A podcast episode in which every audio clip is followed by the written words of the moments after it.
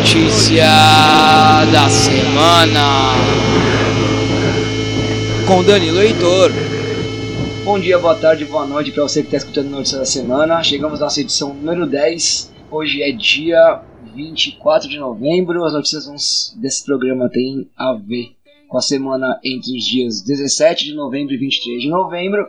E a minha convidada hoje fez aniversário essa semana, inclusive. Estou aqui com a Amanda Novo, estudante de psicologia, educadora do cursinho da Psico, lá onde eu também sou educador. Tudo bem, Amanda? Tudo bem, mãe. Parabéns pelos seus 22 anos. Obrigada. Quero deixar os parabéns aqui também para Marília, minha companheira, que fez 32, um dia antes da Amanda. Uhum. E para Maíra Oi, que já foi entrevistada nossa aqui também.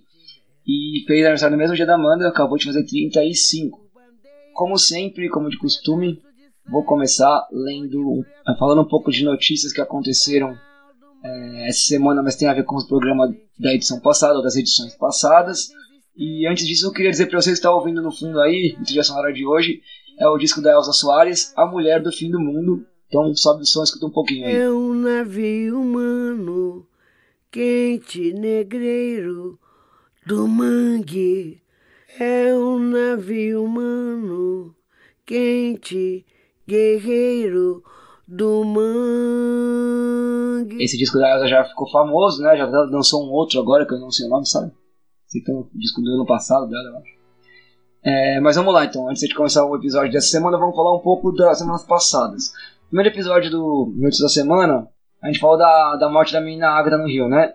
Essa semana saiu uma notícia no El País falando sobre tiro que a manchete é tiro que matou a menina Agatha partiu de PM, entre aspas, sob forte tensão, diz o uhum. inquérito. Já sabemos onde, onde isso vai acabar, né? Na justificativa de que sim, foi a PM que matou ela, como já sabíamos, mas tem uma justificativa aí de que foi sem querer, o cara estava emocionado, como se ele não fosse um agente de segurança pública treinado para fazer o que ele, supostamente treinado para fazer o que ele deveria fazer, né? Sobre futebol e política, que também foi um tema do episódio passado, outra notícia do País, como o Flamengo se tornou instrumento da extrema direita. O Flamengo que acabou de ser bicampeão da Libertadores ontem, né? Foi um baita jogo, uma virada sensacional. E essa matéria é bem legal porque ela mostra como essa, esse momento do Flamengo é, está bem na fita, né? Bem no esporte aí aparecendo. Apesar da morte dos meninos do Ninho no começo do ano, tá sobressaindo esse, esse sucesso esportivo do time. Como os políticos de direita estão usando o Flamengo, então o Witzel, o Bolsonaro e outros. Sobre a Bolívia, duas manchetes, uma da Globo, outra da Folha. Da Globo é confrontos na Bolívia deixam 23 mortos em quase um mês de protestos, diz comissão da ONU. E o da UOL é Marcha chega a La Paz com corpos de mortos em refinaria. Da UOL, da Folha, a Folha fica na UOL, enfim. Essa da marcha é bem legal, porque tem um pouco algumas é, falas de pessoas que estavam nessa marcha. Eles carregaram os corpos dos, das pessoas que foram assassinadas numa refinaria de petróleo e petróleo de gás, agora não lembro. E carregaram essa, esses, esses, corpos até, até a capital La Paz, né? Numa, me lembrou muito a greve geral de 17 em São Paulo, quando mataram o sapateiro anarquista José Martins e o corpo dele foi velado da porta da casa dele até o cemitério da Consolação, porta da casa dele que ficava no braço. Uh, sobre o Chile, três manchetes que pareceram interessantes. Primeiro, a polícia chilena impediu equipes de resgate de ajudar manifestante morrendo, diz grupo de direitos humanos. É um relato horrível de um cara que estava respirando gás e começou a sufocar. As pessoas foram salvar ele, a polícia atirou nessas pessoas, elas tiveram que correr e o cara acabou morrendo sufocado por causa do gás. Vou reforçar a campanha para as pessoas lerem o site da, da, agência de notícias anarquistas, que é noticiasanarquistas.noblogs.org, que eles seguem falando da, da revolta lá. É, especialmente uma que é Chile, Santiago, 24 dia de revolta social, que mostra um pouco do que está acontecendo lá agora, né? 24 dia foi anteontem, acho, hoje é o 26. E a última, é, após o mês sem futebol, o jogo no Chile é suspenso por ataque de barra bravas, da UOL. Então as torcidas organizadas do Chile estão impedindo os jogos de acontecer, porque eles não querem que tenha futebol enquanto a solução política do país não seja, não seja resolvida. Eles acham que o futebol pode ser usado para tirar o foco do que está acontecendo. É um sonho ver as torcidas organizadas no Brasil fazendo isso.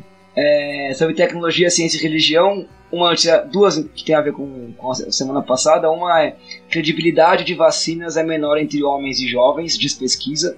Então são os homens e jovens que são os que menos acreditam na vacina. Foi uma discussão com o Zé nesse uhum. no episódio passado. E uma que é TSE quer responsabilizar candidato por espalhar fake news. Diria que uns dois anos atrasado, né, essa, essa ação. Mas que bom. Uh, por último, ainda tecnologia, tem uma que é assim: games criam distopias para criticar a exploração do trabalho e o capitalismo. São jogos criados, um na Noruega e outro não lembro o país, que o enredo dos jogos é, são críticas ao capitalismo e à exploração do trabalho. Para terminar, a gente vi, vim para o episódio dessa semana, notícia sobre a questão da segunda instância. Tem uma crítica no País que é assim: o Lula mais à esquerda para quê? Ponto de interrogação. E é uma crítica que eu discordo bastante, mas enfim, sobre essa esse apelo que as pessoas fazem para que o Lula se torne, fique mais à esquerda.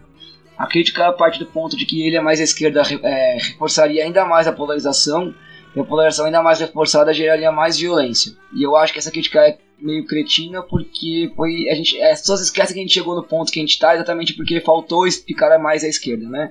Então esse, essa guinada ao centro do Linha Paz e Amor é que nos trouxe até agora, até aqui, né? Quem, tem, quem é que tem o medo de acirrar, de radicalizar o debate? Quem é que tem esse medo? Quem já tem o privilégio na, na, sentado no colo, né? Então, não vale a pena é, radicalizar o debate para quem não tem nada a perder. Para quem tem.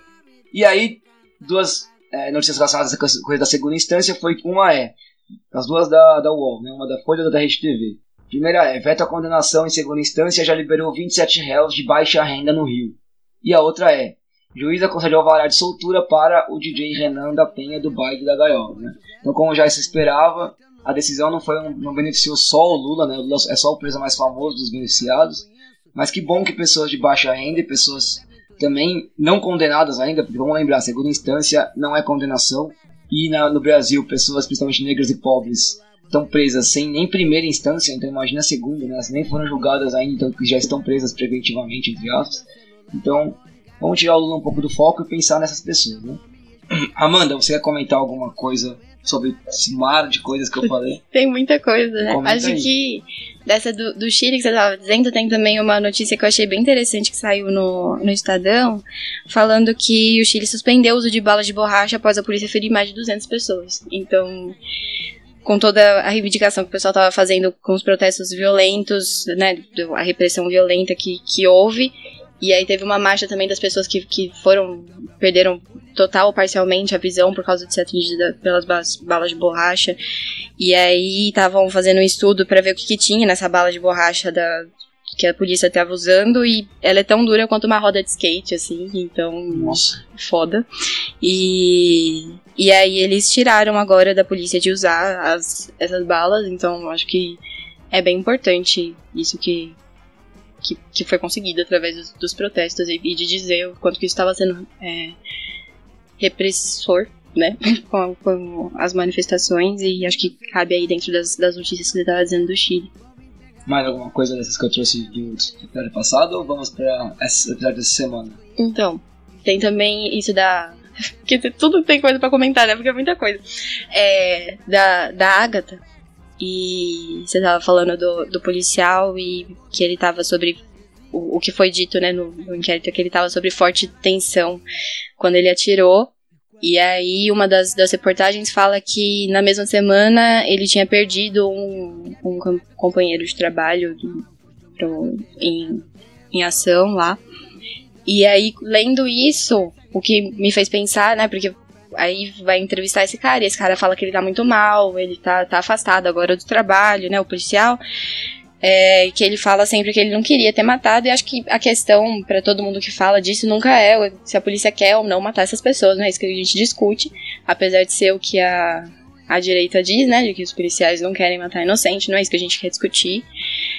Mas aí eu fiquei pensando o, como é que esses policiais estão sendo amparados, cuidados, e aí eu fui pesquisar é, aí um pouco da, da minha área, o quanto que tem de saúde mental nos batalhões e como se olha para isso, e aí tem uma matéria de setembro no G1, eu acho, falando que no Rio, para cada 577 policiais tem um psicólogo. Então também é, todos esses, esses casos, né, as pessoas continuam trabalhando tem, tem- é uma situação absolutamente horrível, violenta sempre. E aí, quando acontecem esses casos absurdos, que nem o, da Agatha, usa isso de, de desculpa, de que ele estava sob forte emoção, e aí agora a gente abranda a situação, mas a gente não cuidou de tudo que, que podia levar esse momento, né? Então acho que é importante começar a olhar para isso também e usar isso tudo, esse contexto todo para falar de, de como que a gente olha para os policiais, como que a gente olha para esse trabalho, como a gente olha para a guerra às drogas, que não mata só o pessoal da periferia, mas também tá deixando as pessoas absolutamente doentes em todos os, os âmbitos. É, eu lembro de uma matéria que eu olhei um tempo atrás de um, um ex-policial falando sobre o que aconteceu com ele quando ele tentou, é, depois de ascender a uma patente maior, tentou mudar algumas práticas na corporação para mudar essa, essa, relação com a população periférica, né? E como ele foi escanteado, marginalizado, é, perseguido uhum. e como ele teve depressão e acabou saindo da polícia. Uhum. E já vi também estatísticas de policiais que têm um alto nível de depressão, um número alto de depressão e de suicídio. Suicídio é muito né? grande. E aí o que volta para nossa pra questão, né? Uh, na esquerda, principalmente, se discute muito essa coisa de ah, policial não é gente, né? Ah, não vamos, não vamos humanizar a polícia. Uma coisa é a polícia, outra é o policial. A polícia é uma fábrica de assassinos. Uhum. Quem entra pra polícia é treinado para ser um assassino. É treinado para olhar pra favela como um lugar de inimigos. Aí, se você olha pra favela como um lugar de inimigos, você vai matar inocentes. Uhum. Então, se você entra pra polícia e vai passar por esse treinamento, é só uma consequência que você mate inocentes. A gente pode fazer uma discussão de tá, mas quem que entra e passa por esse treinamento e continua? Quem é a pessoa que passa por tudo isso e continua? A pessoa já foi brutalizada pela vida, basicamente, né? Uhum. Ou, então, ou então ela está sendo brutalizada pela polícia, tem outras questões que atingem, atravessam, que fazem com que ela, isso, essa brutalização seja muito mais forte do que uma possível compaixão ou uma possível autocrítica do que, que eu estou fazendo aqui. Mas não quer dizer que não existe autocrítica. Tem muitas pessoas que não, não terminam o curso do, de policial. Tem pessoas que entram e saem. Então, uhum. é, é, verdade que quem fica no final das contas, então, é quase sempre as pessoas que, tão, que conseguem passar por essa brutalização e assimilam ela. E aí é um problema, porque se eu tenho pessoas na rua, supostamente para cuidar de segurança pública, brutalizadas, o que elas vão fazer é reproduzir a brutalização. Sim, claro. Então, não é uma questão exatamente de desumanizar o policial, né? É, porque quando você falava da coisa do psicólogo, eu pensei, nós professores na rede pública temos zero psicólogos Exato, por professores sim. e zero psicólogos por estudantes. Mentira. Tem um setor de, de psico, é, psicologia para cada diretoria de ensino que cuida de mano, muitas Uhum, escolas. Uhum. Só uma uhum. escola tem mil estudantes, só a minha. Então, se tivesse cinco psicólogos só na minha escola, era um para cada 200 estudantes. E são estudantes de baixa renda, de periferia, atravessados por um milhão de questões, um milhão, que também atravessam nossos professores, no final das contas, né? Mas é isso, saúde mental não é prioridade no trabalho no Brasil, nenhum, acho que nenhuma categoria profissional. Uhum, né? uhum. O problema é que as categorias que atendem a periferia que prestam serviços para a sociedade, essas deveriam estar com a sanidade mental mais em dia, já que a Pois sociedade é. está completamente arrebentada, né? Então, se, quem, se a sociedade está arrebentada e quem supostamente deveria estar cuidando ou educando a sociedade está mais arrebentado do que a própria sociedade, ou tanto quanto, eu não vejo muito uma perspectiva de muita melhora. Né? Uhum. Já começamos, né? Mas vamos. Vou só vou chamar a vinheta pra gente vir então pra essa semana, pode ser? Pode ser. Então, beleza. Episódio 10 com Amanda Novo. Bom, como sempre, eu vou dar a palavra para a pessoa convidada. Então, Amanda, você começa. O que que você quer trazer pra gente para começar a conversa? Ai, continuar a conversa. É. Enquanto a gente tava falando, pensei em, em várias notícias, mas acho que uma importante de ser destacada, até porque essa semana tivemos o feriado da Consciência Negra, dia 20. É, então acho importante falar desse tema e falar que, coincidentemente ou ironicamente, sei lá, é, várias coisas racistas absolutamente terríveis aconteceram no dia 20, ou muito próximo disso. É, então acho que, que é alarmante isso pra gente olhar pra essas questões e trazer essas notícias pra discutir um pouco aqui. Acho que você trouxe um pouco delas também, porque não teve nem como passar por essa semana e não olhar isso tudo que aconteceu. É, mas por uma questão institucional e representativa, acho que eu vou trazer o que aconteceu na Câmara. É, Curiosamente, essa foi uma notícia que eu vi, mas não separei, porque já tinha tantas sobre consciência negra, eu, eu coloquei outra. Ela vai trazer alguma, então vai repetir alguma coisa, Uhum. jeito. Bom, que bom então. É, que, que então o que aconteceu na, na Câmara foi que o Coronel Tadeu, do PSL, um deputado, é, houve uma, uma exposição na Câmara dos Deputados sobre racismo, com várias charges e, e imagens e tal. Uma delas tinha um corpo negro deitado, baleado no chão, com a camisa do Brasil, e um policial indo embora, assim, com a arma saindo fumaça, né? Tivesse atirado nesse. matado esse, esse homem negro.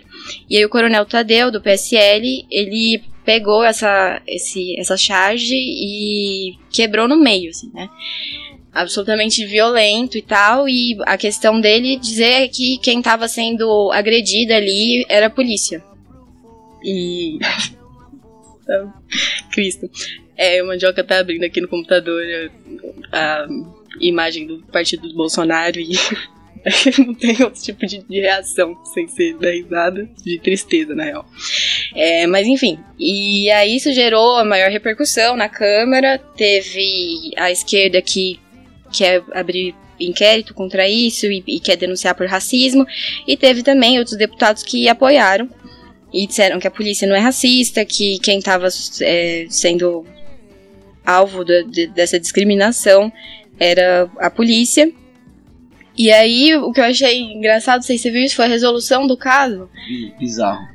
Que o Rodrigo Maia tentou fazer uma, uma conciliação entre a esquerda e a direita.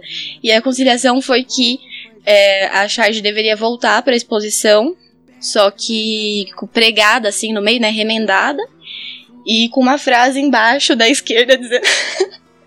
eu não consigo. Dizendo que. Ai, gente, eu preciso achar isso. A bancada negra é, sabe que a polícia não é racista. É, que não é toda a polícia. Sim. Ah, é, tá aqui, ó. A bancada negra sabe que essa charge não representa toda a corporação e respeita os policiais que não corroboram para essas estatísticas e trabalham em prol do povo brasileiro. Então agora a charge está na exposição remendada com pregos e esse aviso do lado, assim. É, e aí se, o pessoal do Estadão foi entrevistar o deputado do, do PSL e ele mantém, ele fala que ele não está arrependido, é, que ele acha que, que é isso mesmo, e ele fala, inclusive, que, que a polícia sofreu racismo ali, porque é louco quando a gente pensa na palavra racismo, que pra gente às vezes tá tão claro o significado disso e que tipo de violência é essa, quando um deputado do PSL fala que por ter a polícia ali naquele cartaz, ele diz que a polícia sofreu racismo, né? Então acho que a gente não, não tá conseguindo nem se fazer claro nos, nos termos mínimos, nos conceitos mais básicos, assim, pra gente, do que, que a gente tá querendo dizer com isso tudo. E o pior é que nessa entrevista do Estadão já tinha um, um ofício da Frente de Segurança Pública pedindo a retirada da charge de lá. E aí o pessoal pergunta se, se o coronel não acha que ele ultrapassou o limite, quebrando a placa no meio. E ele fala que ele não sabia que tinha esse ofício, senão ele teria esperado para a, a, resolução acontecer, mas aí ele foi lá e cumpriu a função dele, já que ele foi eleito por famílias de, de policiais, e ele apenas cumpriu a função dele, que acho que o deputado realmente está na Câmara para ficar quebrando placa, né? Acho que é isso. Tá acontecendo bastante frequentemente isso, na real. E aí, quando falam que ele foi acusado de racismo por essa atitude, ele responde: Nesse momento, as vítimas de racismo foram os policiais, que foram acusados de serem os executores homicidas. A mensagem é imprópria e não deveria estar dentro da Câmara dos Deputados. É, aconteceu no mesmo dia da. da do, da, de, de acabar o inquérito da, sobre a Agatha. E ele acha que foi só uma coincidência, que não tem nada a ver, que o policial não quer matar inocente que era um pouco do que a gente estava discutindo antes, então é por isso que eu já engatilhei essa notícia também, porque acho que tem a ver com a bancada da bala aí. Você riu da, da, da, imagem que abriu aqui, não foi de propósito, na verdade nem era uma notícia sobre o partido do Bolsonaro, é que o, a notícia que eu queria engatar, engatar na sua, porque eu acho que faz sentido. Cara, tem muitas notícias sobre a questão negra na internet essa semana, mas muitas mesmo, assim. É, não deu, é impossível ler todas, tem várias que eu separei para ler depois. Algumas eu acho que não vai, acho não, não vai dar para usar no programa, mas eu quero indicar no final, porque são entrevistas com algumas pessoas muito boas, inclusive, as que eu li até agora. É, mas essa aqui eu acho que tem relação direta, né? É do Dudu Azevedo, que é um, colunista da UOL, que tem um, uma coluna dele que chama Quadro Negro, né? Hum. E ele é jornalista, escritor, roteirista, cineasta e professor de história e filosofia. Então é um cara eu, eu, gosto muito das colunas dele, ele sempre escreve bem de uma maneira bem direta. Eu gosto sempre das manchetes. A manchete dessa notícia, que acho que se relaciona direto, direto, acho que é por isso que ele abriu a imagem do, do quadro com o nome do partido do Bolsonaro, né, Aliança pelo Brasil, feito com cartuchos de bala, que aliás é uma outra notícia que também tá aí na, na, na lista, né? Mas Sim.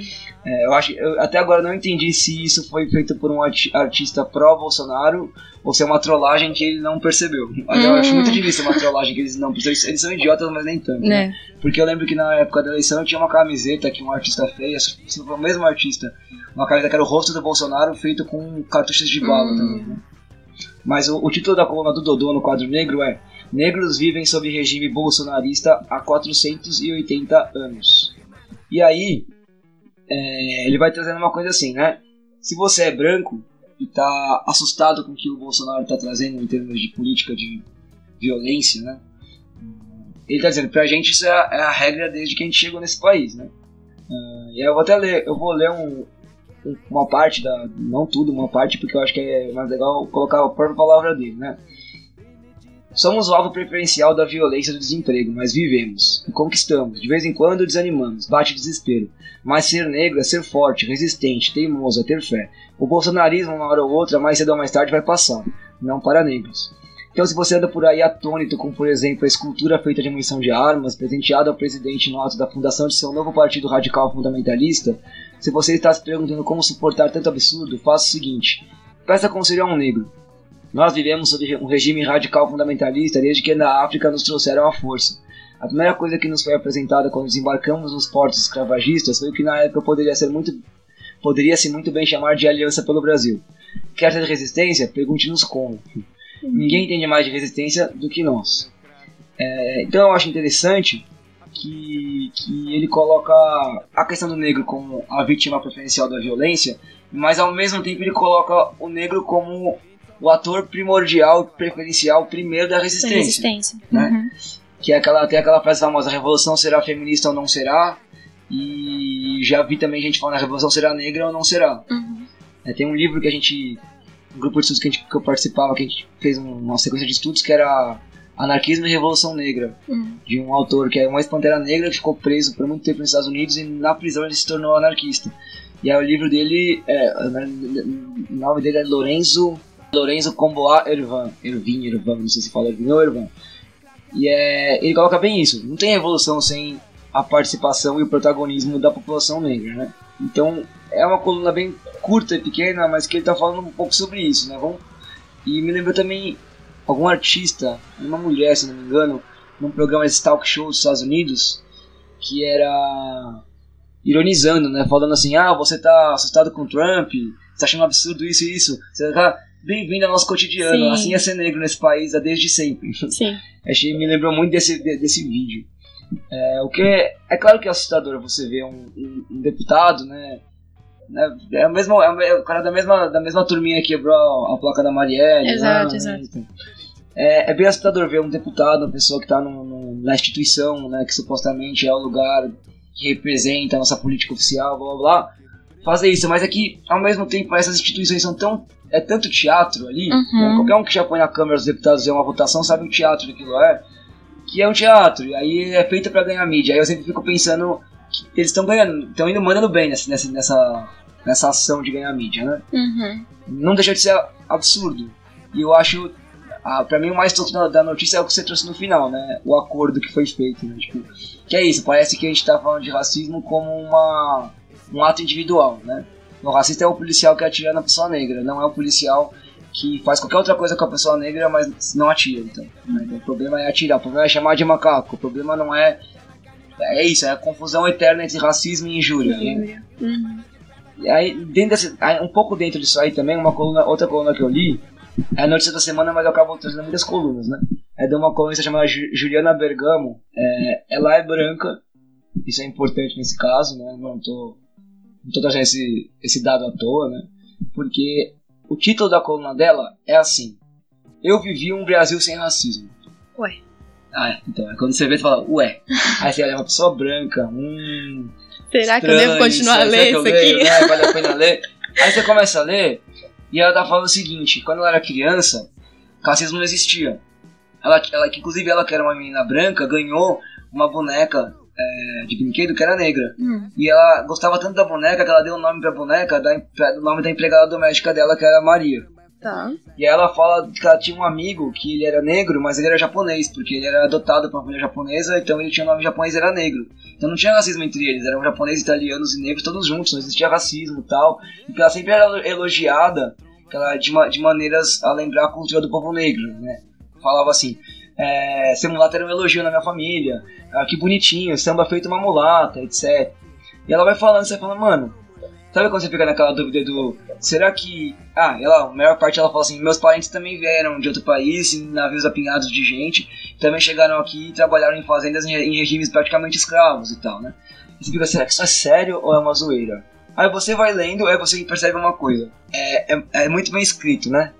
E ela tem uma hora que tem um plot twist, que ela fala assim, Mas tudo isso foi na minha infância em racismo, depois as coisas mudaram, é tudo tão estranho. Com a, a maturidade veio essa coisa chata de olhar pra vida com certa crueza, sem as fantasias que criam pra gente quando a gente é pequeno. Cresci e troquei de pele, continuo branca, translúcida até, mas o racismo foi aparecendo. Uhum. Seria mesmo uma homenagem chamar a boneca preta pelo nome de uma trabalhadora doméstica? É. Não é. Esse simples e aparente singelo ato está carregado de racismo. Reforça a ideia de que o lugar de uma preta, seja mulher, seja boneca, é o da empregada doméstica, ou da mulata que samba entre aspas com naturalidade no carnaval. Sim. E ela vai fazendo autocrítica de tudo que ela mesma acabou de Nossa, dizer. eu tô conseguindo respirar agora. É, então. então eu achei legal por isso, né? No final ela tá falando sobre isso, sobre a importância que tem na vida dela é, a percepção dos privilégios que ela teve como ser branca. Ela faz até a comparação. Sim, meus parentes sofreram muito, não quero tirar, o, tirar o trabalho que meu avô teve, a vida inteira, trabalhou até velhinho, com uma bicicletaria, ama- amargo por ter tido que sair do país dele e abandonar a família dele na Itália. Não quero apagar essa, essa dureza da vida do meu avô. Mas não se compara ela com a escravidão. Primeiro que ele escolheu vir pra cá, ou a família dele escolheu vir pra cá, e a família dele teve, entre aspas, o privilégio de trabalhar numa fazenda, mas enquanto família. Exato. Não foi separada, arrebentada, levada à força. Então, ela- então ela reconhece. Ela sabe toda essa história do avô dela de vida. Exatamente, ela conhece a história do avô, sabe de Aham. onde ele veio, a cidade, né? Muito provavelmente, se ela for pra Itália, ela consegue eh, naturalidade italiana, Sim, sim. enfim. E aí, no final, ela termina com este parágrafo. Afinal, se racismo é coisa de branco, porque fomos nós que inventamos esse horror, como eu ouvi a Preta Rara dizer durante um evento da Universa, somos nós e não os negros que temos o dever de falar sobre ele todos os dias, sem Uhum. escamotear com histórias mal contadas, para que fique cada vez mais evidente e possa assim ser combatido, porque o Brasil, infelizmente, é um país muito racista. Eu acho que nos últimos tempos tem tido um apelo para que as pessoas que têm privilégios, né, então os homens, os héteros, os brancos, basicamente, é, consigam olhar para o lugar de privilégio e pensar nele de uma maneira que não seja nem nem paternalista, né? Ah, não, já que eu tô aqui no meu lugar bom, então eu vou passar a mão na cabeça dos menores, né? Que reproduz, na verdade, que reforça a inferiorização dos, do- dos outros grupos. Mas pra olhar, tá, olha o seu lugar e como é que você faz pra s- do seu lugar se tornar um- uma pessoa que age efetivamente para combater as desigualdades, né? E não uma pessoa que só é, faz um discurso bonito, faz um textão, mas não tem uma ação. Sim. Como é, que, como é que você faz isso? Como é que você reflete sobre o seu lugar de. Não é o tal do lugar de fala, é o lugar de vida, né? Nem de fala. Uhum. Então eu achei legal essa coluna da, da Juliana Bergamo, que não conhecia. Não sei se já li alguma coisa dela. Acho que não. Achei interessante, inclusive, a estratégia que ela, que ela fez, né? Porque Sim. você começa falando, mano, é Bolsonaro falando isso, não é possível, né? E aí não é no final. No final Uhum. é alguém que tá fazendo uma crítica e usando, pra fazer a crítica, é, argumentos que são usados normalmente por quem quer fingir que não existe racismo, que não existe Uhum. desigualdade e que na minha família, no meu lugar, no meu bairro, na minha mãe, o meu amigo, né? Tudo no meu. Sim, e é um pouco desses textos que a gente vê viralizando no Facebook sempre, de que, tipo, ai, nossa, antes podia xingar as pessoas na escola, não sei o quê, né? Então acho que ela explicitar isso na, na crônica, explicitar o processo, né, que se dá pra você entender o que que tá acontecendo ali, é importante porque é isso, as pessoas continuam achando que, que isso é normal e continuam, não sei nem se eu tô falando de bolha, mas é naturalizando um pouco as coisas, né? E acho que depois, mais tarde, a, a música que eu escolhi fala um pouco disso, o risco da gente naturalizar e achar que é normal e achar que é ok viver assim. É, e acho importante ela explicitar o processo, colocar assim na, na cara como é que isso que, que acontece. E aí, pegando um pouco o gancho do que você estava falando antes da, dessa coluna, quando. Eu esqueci o nome do jornalista que você estava dizendo antes. Dodô Azevedo. É, e aí ele coloca de que se você quer saber de resistência, quer saber como é que foi tudo isso, pergunte a um negro. Acho que sim, mas também me incomoda um pouco quando. Porque o negro hoje tá nessa posição, né? Na sociedade de, de, de luta, que é um pouco desse gancho também do, do final, né? Que ela tava falando. De ser os brancos, os homens que, que precisam pensar sobre isso todo dia, sobre racismo, sobre machismo. É, então me incomoda um pouco a gente também deixar o negro nessa posição de quem sabe como que é a luta e que, que, que pode dizer sobre isso. E aí lembrei imediatamente do, do, do professor Juarez, o Juarez, Tadeu de Paula Xavier, lá da Unesp, que foi é, esfaqueado no dia 20. E aí, a coluna, a re- a reportagem no Estadão, ele fala: é muito cansativo atravessar sua humanidade tendo que provar que é humano, consumir parte da vida tendo que provar que é gente, digno de respeito. E acho que isso é muito forte, muito complicado, é, quando a gente reduz o negro a essa história única que é que a, que a Chimamanda sempre vive na minha cabeça, dizendo de reduzir as pessoas a uma história única e de que o negro tem que ser essa pessoa que combate, que sabe o que é certo e o que é errado, que vai denunciar o racismo toda vez, que sabe sim, mas não só. Acho que foi muito triste viver esse dia de consciência negra nessa semana, tendo que ver tanta coisa acontecendo e não poder festejar a cultura negra, não, não poder olhar para essas outras coisas. Teve uma uma ópera que a primeira ópera negra a primeira ópera negra do Brasil, que chama Lídia de Oxum, foi montada, remontada, reensaiada para ser exibida agora dia 21 e 22 de novembro lá em Salvador. Então era isso que eu queria ter visto nesse dia de consciência negra, assim, o tempo todo, sabe? Mas a gente ainda não tá nesse, nesse ponto. E acho que o que eu queria destacar de, de tudo que você estava falando era isso. Eu concordo plenamente. Acho que, que muito, muito boa essa, essa coluna que você leu do, do Dodô mas coloquei o conta, contraponto aqui pra gente não limitar o negro a essa história, ter que, que ocupar esse lugar na sociedade sempre, que, que deve ser um lugar ocupado por outras pessoas também. Assim. Também separei uma outra notícia do, sobre o professor Juarez, né, que chama é do El País. É, a manchete é uma frase dele também, que é as pessoas perderam a vergonha de serem racistas, diz o professor negro agredido. Uhum. E tem uma entrevista com ele que ele conta o caso, né? É, não achei nessa entrevista essa frase que você trouxe dele, ele fala, faz um pouco mais uma relação sobre, sobre o que aconteceu com ele e o discurso que, que vem desde a época da eleição, né? Uhum.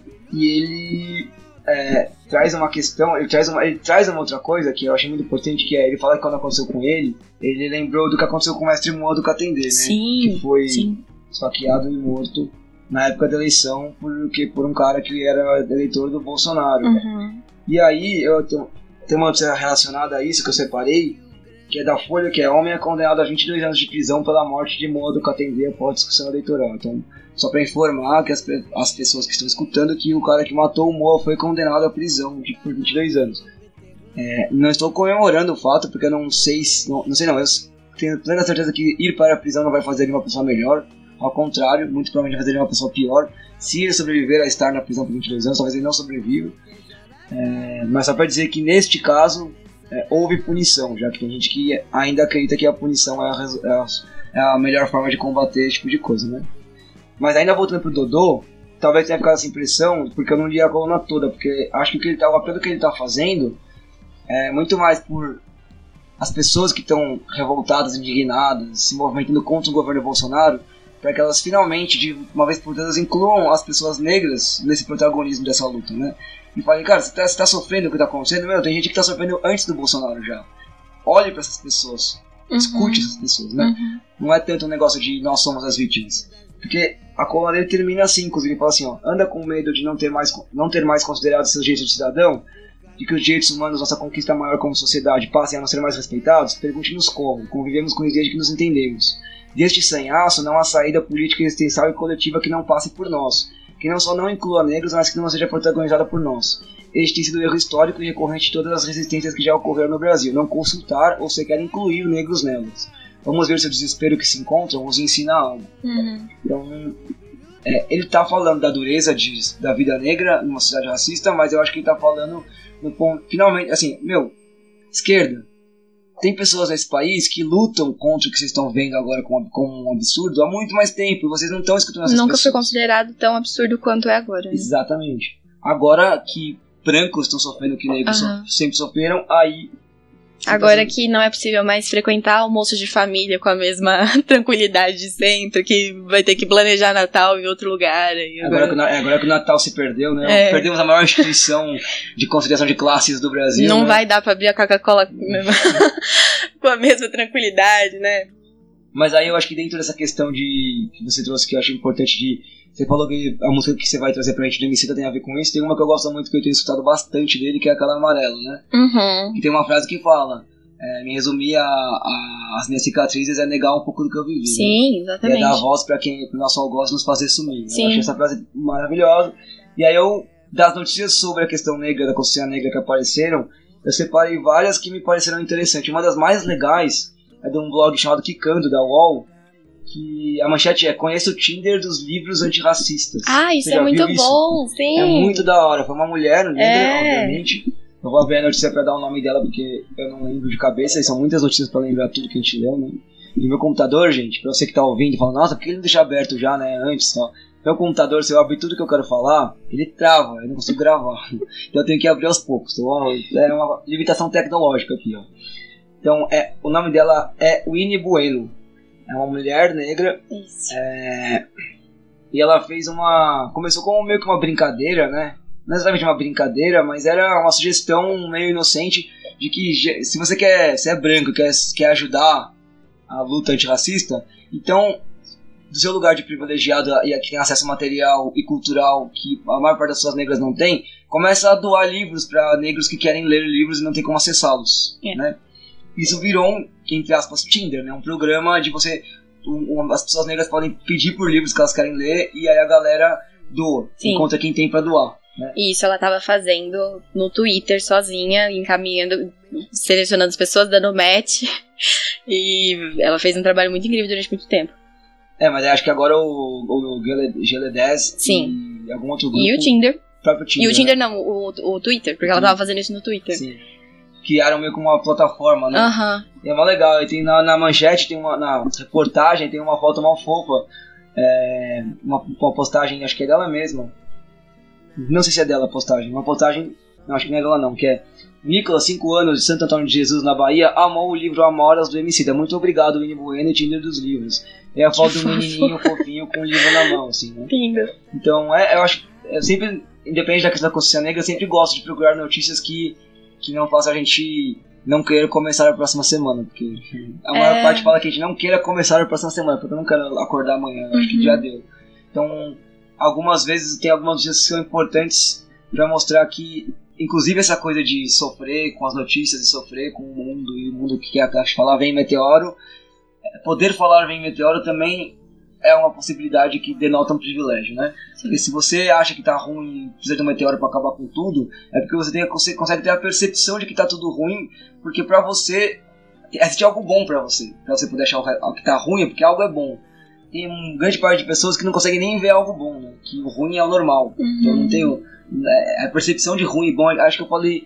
O Jô trouxe essa questão uns, dois ou três episódios atrás, trouxe exatamente essa questão, né? Como o limite que a gente traça tem muito a ver com o nosso lugar. Uhum, claro. Então, quem tem acesso às coisas traça um limite muito mais alto da dignidade do que quem não tem acesso às coisas. Né? Meu, como é que eu posso exigir de quem não come que se revolte com, o- com o metrô lotado? Uhum. Posso exigir, né?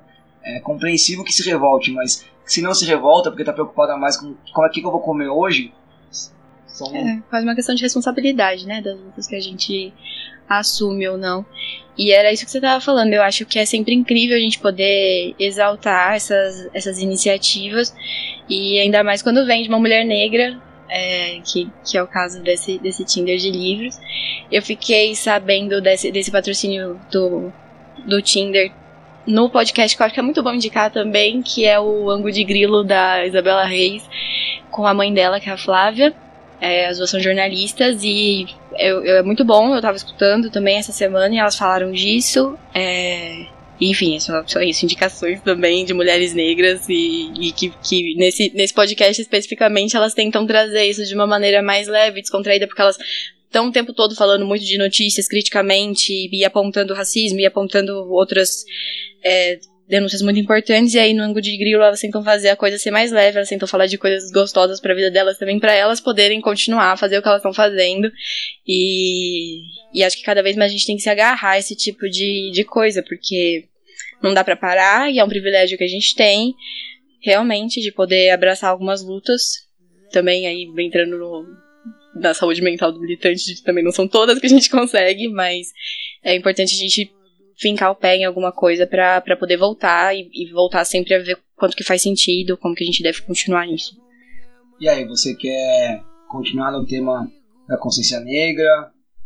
Você tem alguma notícia ainda sobre esse tema? Quer dizer, temos muitas, né? Mas continuamos nele, trazemos outras, mais muitas coisas para falar sobre isso. Mas aí podemos ir para outras notícias. O que, que você quer fazer? Eu acho que de consciência negra, bom, tem muita coisa, mas acho que o mais importante que eu também pensei em, em pontuar, a gente pontuou aqui. Acho que do, do Lucas, que você tinha falado semana passada no podcast também, que a madraça dele também foi presa, mas aí você um rolê, outro gigante. Lucas. Do menino Lucas lá de Santo André, que tinha desaparecido, que Sim. desapareceu, foi morto pela polícia, e aí quando foi chamar a madraça dele pro, pro inquérito, é, pra testemunha, né? É, pra investigação.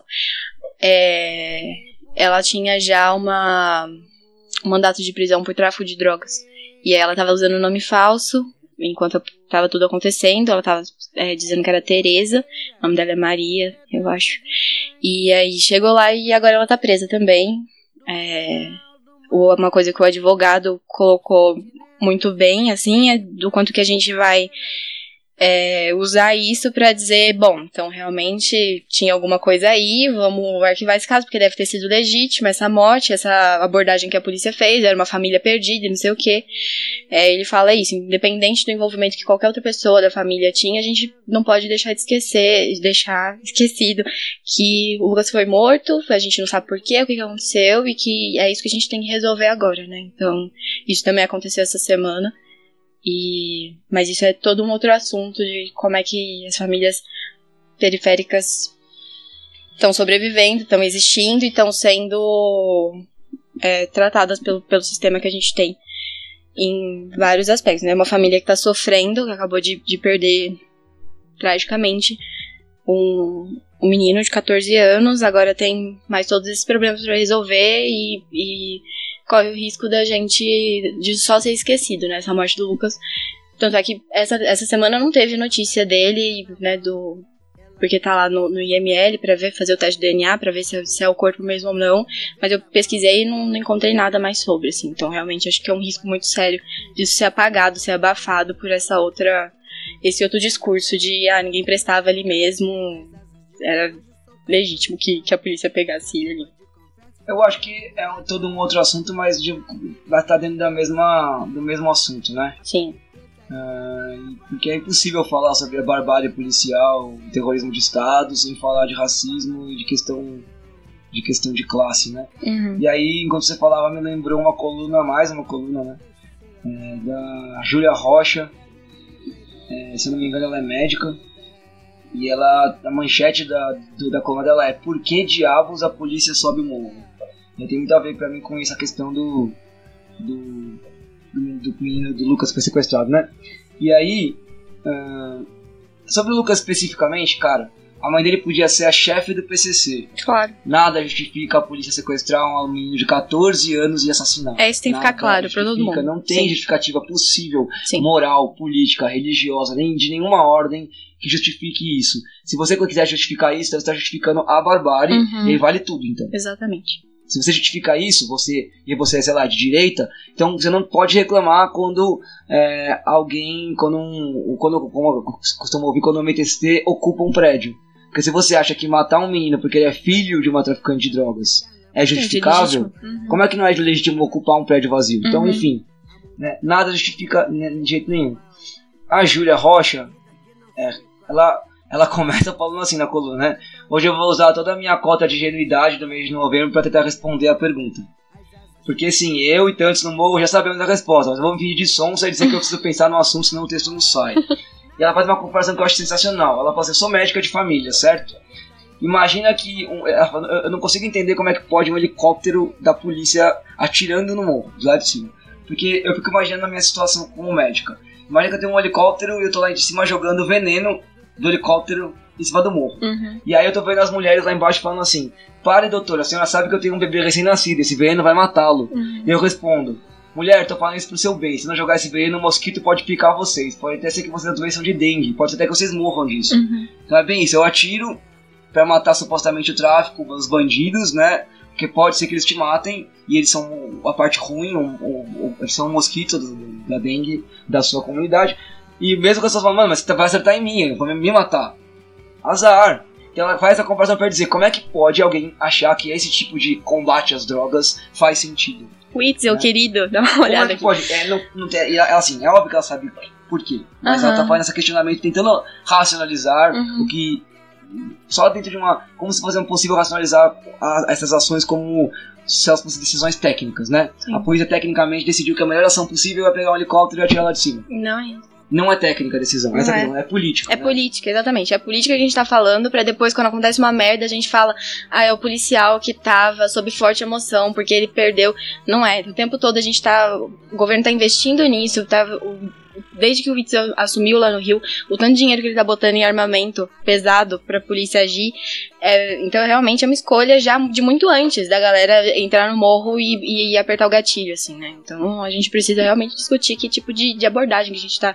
Que, como é que a gente tá concebendo essas pessoas, né? Como é que, que as pessoas que moram no morro estão sendo concebidas. É isso, é todo mundo passível de, de extermínio. E ponto. Olhando pra música da Emicida, né? Alvos caminhando por aí. Uhum, exatamente. É, e aí, eu vou mais uma vez ler, porque hoje eu tô gostando de ler. Mas é porque tá escrito tão bem que eu fico tentando interpretar Não o que tá tem escrito. porquê, né? Então, ó. Uma, quase o final da coluna dela. A política de drogas brasileira é um engodo do tamanho de um elefante. E nós mordemos essa isca. Nos tornamos plateia para nossa própria tragédia. Gastamos dinheiro público com uma das políticas mais ineficientes já propostas e executadas nessas terras. Fortalecemos instituições ineficientes, damos poder a agentes corruptos, matamos pessoas inocentes, levamos pânico a comunidades inteiras, atiramos em crianças a caminho da escola, patrocinamos um genocídio e o resultado positivo é nenhum. Exato. Porque é isso. Se com tudo isso, se eu tivesse dados me mostrando que tem algum resultado positivo, a discussão podia ir pra frente. Uhum. Mas ainda, eu não, você não, ia, não ia mudar minha, minha opinião. Ah, mas ó, tá vendo? Diminuiu o tráfico de drogas. Eu preferia que aumentasse e as pessoas não morressem. É, porque tem, tem um negócio desse acontecendo, né? De que melhorou um tanto, sei lá. É muito pouco a segurança pública, sei lá onde. Mas é isso, a que custo? Então. Não, é, mas é que é isso. Diminuiu o número de homicídios. É. Aumentou o número de pessoas desaparecidas sem motivo. Desaparecidos. E aí? Uhum. Uhum. Vamos fazer a conta bater aí? Uhum. Né? Enfim. É, E aí você falou do Witzel, né? E saiu uma notícia aí nessa parte da. que tem a ver com. Futebol? Não, não a, a do futebol, né? Eu já ia falar do Gabigol ignorando ele, mas enfim. Não, na verdade. Ah, era do. Você falou da questão do Witzel da, que ele patrocina, né? Aham. É uma notícia do UOL que é assim. Auschwitz celebra a inteligência. É, Uma amiga minha falou isso, achei maravilhoso. Auschwitz celebra inteligência, mas cortará 86% das verbas para perícia. Então ele tá lá fazendo discurso de que a inteligência da polícia do Rio de Janeiro melhorou e é ótima e blá blá blá. Nossa. Mas ele tá cortando 86% da verba da perícia. Por quê? Se você faz perícia, você descobre que, opa, não Uhum. foi tão inteligente assim essa ação, hein, gente? Ó, matou umas pessoas nada a ver aqui, matou uma menina, hein? Que no caso da Agatha foi a primeira coisa a dizer, né? Você tem certeza que foi a polícia que matou ela? Porque assim, tinha tanta coisa acontecendo ali na hora. Foi a polícia mesmo? Poxa. É, então, essa notícia acho que tá dentro do- do- da discussão que você trouxe, né? Cara faz um discurso e. É isso, a escolha que ele faz política de pra onde vai a verba deixa muito claro qual é a, a, a decisão antes de ser técnica é política. Exato. E aí, continuamos? Vamos pra onde? Ah, partiu. Pra onde? O que mais você tem? Ixi. Qual é o seu trunfo aí? Meu trunfo, pra, se você quer sair completamente do assunto ou só um pouquinho? Ah, manda aí, vamos lá. Navegar.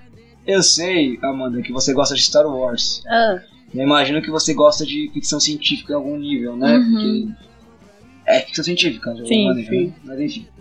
Eram duas notícias, eu vou ler uma. Eu vou ler que tem mais a ver diretamente com Star Wars porque me animou muito ler essa notícia. tá. Embora depois eu li a manchete me animou, depois eu li o texto e não me animou tanto. Mas é, a manchete ela é Marco da Medicina. Humanos são colocados em animação suspensa pela primeira vez. Então sabe aquela história de colocar em animação suspensa pra você viajar 20 mil anos-luz e parar em outra galáxia? Que você vê nos filmes e fala, não, isso não é impossível de fazer? Estão fazendo. Caraca. Mas não por 20 mil anos-luz. né? Tá, tudo bem. e não com a intenção de mandar alguém para outra galáxia. É, a intenção é, é médica, né? Qual que é a questão? Quando uma pessoa sofre um trauma muito grande, tipo acidente de carro, é, a- o médico tem muitos poucos minutos para agir antes dela morrer. Principalmente quando tem uma perda de sangue muito grande, né? Então, colocar em animação suspensa dá para os médicos operarem essa pessoa é, e e ganhar duas, duas, por enquanto, duas a três horas de, de trabalho para tentar salvar a vida da pessoa. Então, é, é uma técnica que reduz né, todas as funções vitais ao mínimo possível, é uma Uhum. quase morte. Uhum. É, e aí você, eles conseguem operar a pessoa, fazer o que precisa fazer, e depois reanima e ela volta. Claro que tem vários problemas, né? Uma- um deles é esse processo de reanimação é, causa lesões em algumas células, em várias células, e essas lesões podem ser graves, mas ainda assim dependendo da. Se salva a pessoa da, da morte, talvez valha a pena, enfim. ainda não é um estudo ainda, ainda não é uma prática que está acontecendo. Mas é um estudo já em prática Já em humanos. É, porque Ó. fizeram em animais e, e deu algum certo. Algum certo. Um pouco certo. Algum certo Hum. foi uma frase que eu acabei de inventar. Né? É, mas que ainda. Que, mas que já está sendo realizado em humanos e, e são humanos que chegam no hospital já com uma, uma expectativa de sobrevivência de um acidente muito grande, muito baixa, desculpa. Então eles têm. Tá, sendo, tá tendo um programa de assinatura pra você falar, não, eu autorizo e tal. Mas mesmo quem não autoriza, a. Como é que é o nome da.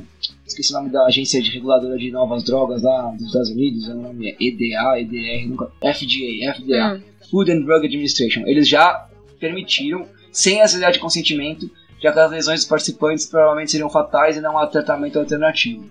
Então você chegou lá Gente. com um tiro na cabeça, a chance de você sobreviver é 2%, não tem outra, outra coisa pra fazer, não dá pra tirar a bala do seu cérebro, Ah, você pode ser submetido à animação suspensa pra tentar tirar a bala do seu cérebro, porque se você morrer, não tinha muito o que fazer? Tá. Não tinha outra possibilidade. Não é que estão testando com alguém que estaria vivo se não fosse o teste. Então Uhum. o teste é a sua única chance de sobreviver. É Uhum. um tratamento é, limite, né? uhum. Estão testando lá nos Estados Unidos. Aí eu fiquei pensando, será que estamos começando a viver, a vivenciar é o começo da tecnologia que vai nos mandar pra outra galáxia? Nossa. Mas aqui, você tava falando isso. E aí, tipo, a minha pira com ficção científica é justamente eu achar que não vai acontecer, entendeu? Eu- é eu assistir lá as coisas e, e achar maravilhoso, mas assim, pra fugir um pouquinho e ficar vendo lá o sabre de luz e a galera atirando, e, e é isso. A hora que a gente bota isso na realidade e parece assim, dois passinhos pra frente, aí me assusta um pouco. Eu, você tava falando, eu lembrei daquele filme, você já assistiu, que eu até esqueci, já esqueci o nome, mas é de um cara que ele vai, ele tem que passar por uma cirurgia, e aí, no caso, isso é uma experiência meio que sobrenatural, não, não ficção científica, mas ele fica acordado, ele recebe anestesia, ele fica acordado durante o tempo de cirurgia todo, ele fica vendo o que tá acontecendo com ele, e aí ele vê que, na real, o médico e a mulher dele, todo mundo tava fazendo um complô pra matar ele na cirurgia, que ele não ia sair dali e tal. Então, isso da pessoa, de- do que tá acontecendo, me deu um pouco a impressão de que pode ser assim, entendeu? Não quero, tenho medo. Eu não vi esse filme não, mas parece interessante o roteiro, eu gostei. É, eu vou ter- Nossa, gente, desculpa pelo spoiler, galera que tá ouvindo, Não, mas é, é um filme interessante, é bom. É, o, outra notícia de ficção científica relacionada, já que a gente tá nessa brisa do que não vai acontecer. Esse negócio de assistir coisas que não vão acontecer, eu gosto de fazer isso com CSI. Porque CSI é tipo isso, né? É, Porque não. A, a história se baseia na vida real, mas Uhum. assim, policiais são sempre moralmente corretos, Aham. e bandidos sempre moralmente esdrúxulos e lixo, pessoas ricas que são punidas, enfim, tudo coisas que não vão acontecer. sempre Então, sobre o sol incrível de Miami. é, e você sempre torce pro policial porque ele realmente é, bonzinho. E o, o cara é sempre, é sempre um cara muito escroto, assim, o cara é, sei lá, abusador, viu, estuprador. Sim. Não é, não é nunca, nunca tem uma injustiça. Uhum. Quando tem uma injustiça, o policial se dói muito. É, assim, um bagulho afasta. afetivo, né? É, é muito bizarro. Enfim, eu, eu vejo CSI nesse caráter de isso não vai acontecer, então. É, Uhum. tipo, é só pelo quebra-cabeça do, do episódio. É, eu sabe? gosto do negócio da realidade paralela, assim, sabe? Da gente poder dar, dar um passinho pra outro lugar, só um tempo e depois voltar. Tá, outra notícia que foi amplamente divulgada por aí, incrivelmente, né? É uma notícia, eu peguei a da Hype, da Hypeness, que é um É. site, né? Tem, saiu em vários lugares, que é Teoria da conspiração diz que Greta Thunberg é viajante no tempo de 1898. Eu vi! Imagens isso! intricam, você viu, cara? Sim, é igualzinho! É Uma mina de 1898, uma, uma criança trabalhando numa mina de, mina de carvão, de ouro, sei lá, Aham, aham. no Canadá, e é igualzinha a ela, É né? igual, mano? a trança, tudo, tudo É igual. igualzinho. Aí dá medo um pouco, né? Você fica. é, será? Não, mas é uma ótima causa pra, pra uma viajante do tempo se colocar do jeito que a, que a Greta se colocou, né? Então eu acho muito possível. assim. É que, eu, é que eu acho que faria mais sentido se a Greta Thunberg de agora viajasse no tempo para 1898 para tentar evitar que a gente chegasse no agora. Ou que ela tivesse vindo de um futuro em que a Terra finalmente acabou o desastre climático, que a gente tá Hum. começando agora, e ela tá voltando para tentar evitar Quer isso. dizer como? Faria É, mais sentido do que ela vir do passado pra cá. Pra quê? Tipo, é que em Doctor Who, e aí as pessoas que, que estiver ouvindo, não sei quanto que, que a gente vai concordar nisso, mas Doctor Who, que é uma série também de ficção científica, eles falam um pouco dessa teoria de viagem no tempo e que tem alguns pontos fixos na história que não é possível mexer. Então, não sei o quanto que a menina poderia voltar do presente agora, voltar pra evitar acontecer, porque às vezes é um ponto fixo da história, a gente não tem que fazer sobre isso, entendeu? Mas aí remediar ou tentar fazer menos pior, ou enfim, acontecer, que, que a consequência disso seja outra, aí é mais possível, mais manejável para um viajante no tempo poder fazer. Então, a gente tá tratando isso como se fosse verdade, é de 1800, mas é, então por isso que eu acho que é mais plausível que ela tenha vindo pro futuro do que a Greta de agora volte e tente evitar esse desastre que tá acontecendo agora.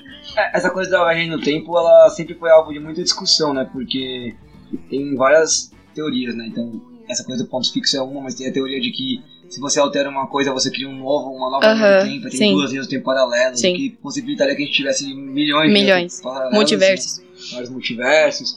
Tem a ideia de que se você altera uma coisa, você destrói essa linha do tempo, né? De criar uma paralela, você destrói essa daqui, aí você cria uma nova. Aí eu sempre falei, mas como é que você destrói uma linha do tempo? Porque se eu destruir essa linha do tempo, eu nunca teria chegado nela ao ponto de voltar no tempo pra criar a outra. Uhum. A pessoa que voltou e criou a nova, ela tem que ter existido nessa linha. Pra, enfim, Sim, eu sempre tem a. De Volta ao Futuro inaugurou essas, essas tretas, né? Mas. Como que a gente vai parar de concessionar em, em, em viagem no tempo mesmo? você falou que eu gostava de Star Wars e aí você mandou essas. Ah, é verdade. Eu achei que você ia falar do preço do combo. Do. Você não viu? Do combo de pipoca? Não. Porque vai estrear agora. Episódio 10, 9, 9. É o último do Star Wars e, e aí tá a maior comoção dos fãs, obviamente. E aí o Cinemark se aproveitou disso o suficiente para lançar um combo de pipoca que custa 471 reais. 470. É, mano, é basicamente é a renda que metade da população brasileira tem por mês. Que é Pois é. 483 ou 63, sei lá.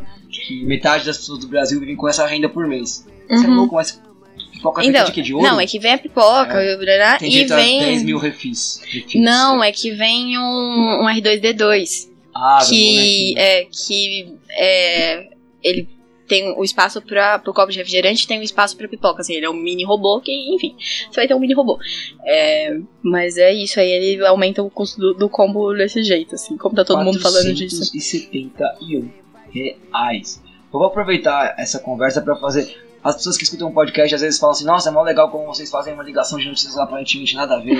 então eu vou conseguir agora a proeza de juntar Viagem no Tempo com Dia da Consciência Negra. ai Vida. meu Deus vamos lá Ó, manchete do É o País, Hum. do dia 21 de novembro. O discurso de medo na sessão do Senado que aprovou a abolição.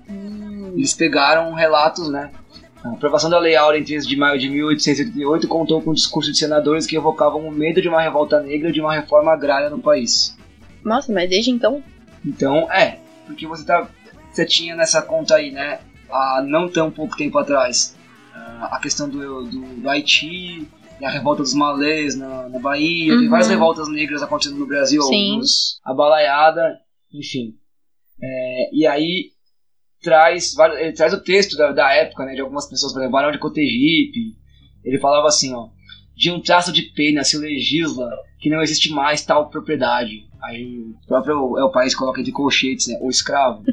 Enfim, senhores, decreta-se que neste país não há propriedade, que tudo pode ser destruído por meio de uma lei, sem atenção nem a jeitos adquiridos nem a inconvenientes futuros. É, aí, sabeis quais as consequências? Não é segredo. Daqui a pouco se pedirá a divisão das terras, do que há exemplo em diversas nações, desses latifúndios, seja de graça ou por preço mínimo, e o Estado poderá decretar a expropriação sem indenização. Enfim, é todo um texto com uma matéria com texto da falas da época, comparando com a situação que aconteceu nos Estados Unidos, na França, no Haiti, em vários lugares, é, e o medo que as pessoas, que as pessoas, os donos de escravo Sim. tinham, né, de ah, perder seus privilégios. Uhum.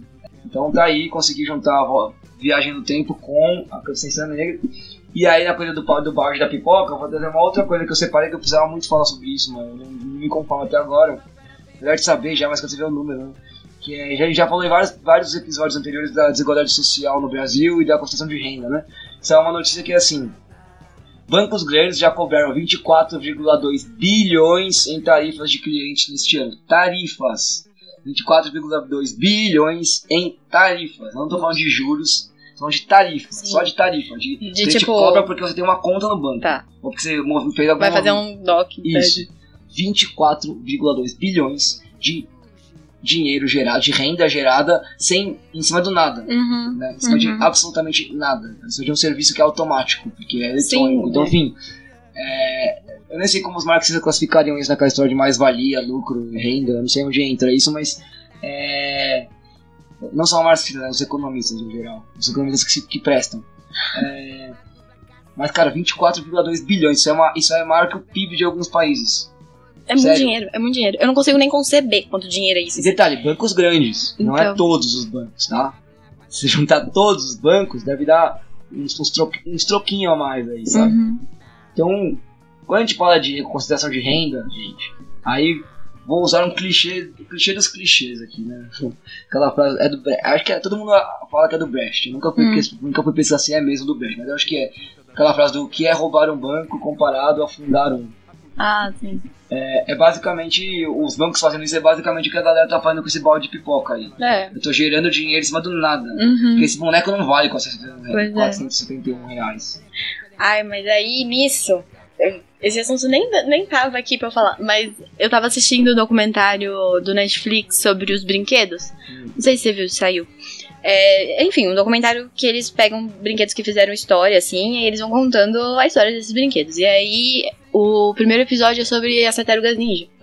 É, e aí, é bizarro como que tudo foi feito pra ter um brinquedo sobre. Então, assim, primeiro os dois cartunistas desenharam lá as quatro tartarugas e tal. E aí nisso eles foram atrás de um cara pra ajudar eles pra poder publicar quadrinho. E aí, pra eles poderem ter dinheiro pra tiragens e não sei o que, o pessoal foi se interessando também. Pegaram uma empresa lá de Hong Kong pra fazer os brinquedos. E aí a empresa falou, tipo, ah, mas não dá pra fazer só de quatro bonecos. Vamos fazer então um desenho animado. E aí esse desenho animado, aí começa a ter vilões, começa a ter os carros, e aí depois começa a ter os playsets, e, e tipo, tudo eles vão fazendo, criaram os filmes, criaram tudo pra poder ter, vender brinquedo, assim. Primeiro era tipo, nossa, a gente precisa ter então um brinquedo pra atingir tal público. Ah, vamos então criar um episódio na série que fala sobre isso, sabe? Então eu achei muito, muito bizarro como é que as coisas funcionam, assim. É sempre primeiro no consumo e depois na, na arte, no que, que a gente quer produzir ali. Falando nisso, eu já li muitos, muitos anos atrás, eu li uma, uma, uma matéria de que falava exatamente que o Star Wars foi o, inaugurou, né? Essa ideia de blockbuster que vinha. O filme vinha junto com um monte de outros produtos, né? Uhum. ele foi o primeiro filme, primeira, primeira, primeira franquia que foi criada exatamente com essa ideia de franquia, de você Uhum. ter bonecos, brinquedos, Uhum. jogos, camiseta, um monte de coisa. Não era só um filme, né? Então é todo um produto em volta dele. Sim, Isso é o que? Década de 70 para 80? Qual- De que ano que é o primeiro Star Wars? Não sei, deve ser 79. 70 e poucos, é. Amanda, temos agora por volta de uma hora de programa. Então é normalmente a hora que, o momento em que eu pergunto ao convidados ou a convidada se querem continuar conversando ou é, partir pra música e pra decidir a notícia da semana. O que você quer fazer? Mas eu posso falar só de uma notícia. Quantas você quiser. Porque você tava falando, você trouxe isso da consciência negra do. de- da, da época da abolição, né? E aí eu pensei nisso do, do patrão e das, da- das justificativas que se dá pra coisa. E aí saiu uma notícia essa semana, dia 21, que por 16 votos a 9, agora não tem mais a ver com consciência negra, 16 votos a 9, o tribunal é, TST decidiu que trabalhadoras em contrato temporário podem ser dispensadas mesmo durante a gravidez. É, achei triste. Agora eu tô um pouco mais próxima dessa questão da gravidez por causa do estágio que eu tô fazendo em psicologia. É, e aí a justificativa é sempre isso, né? De que tem. Aqui a matéria no Estadão coloca uma justificativa que o cara que votou contra isso acontecer, ele disse que o limite temporal do contrato cede em face do bem jurídico maior assegurado pelo Instituto da Estabilidade, a vida da criança, né? Então, se você vai interromper o contrato de uma mulher grávida, isso tem consequências muito sérias, porque quando a gente, né, agora que eu tô um pouco mais próximo dessa temática, a questão principal, assim, durante, sobre a vida, né, não sobre como é que a gravidez está acontecendo, é como é que, que, as- que elas vão se manter, né, porque elas vão passar um tempo aí sem poder trabalhar, muitas vezes as mulheres estão hoje, sim, é, sustentando as casas, e aí como é que ela vai ficar sem esse dinheiro? Às vezes a gravidez foi planejada, às vezes não. Então é muito sério a gente interromper um contrato ou não recontratar a mulher assim que ela tem o bebê, né? Tem deixar ela sem esse amparo financeiro, porque esse- essa é uma questão muito importante que diz diretamente em relação à saúde dela e a da criança. E aí o voto de uma ministra que que foi foi a favor. Ela disse: no contrato de experiência existe a expectativa legítima por um contrato por prazo indeterminado. No contrato temporário ocorre hipótese diversa, não há de perspectiva de indeterminação de prazo. Então, né, do quanto que, que, que, a questão virou só isso, assim, né, de, de se é o contrato temporário ou não, se é prazo ou não.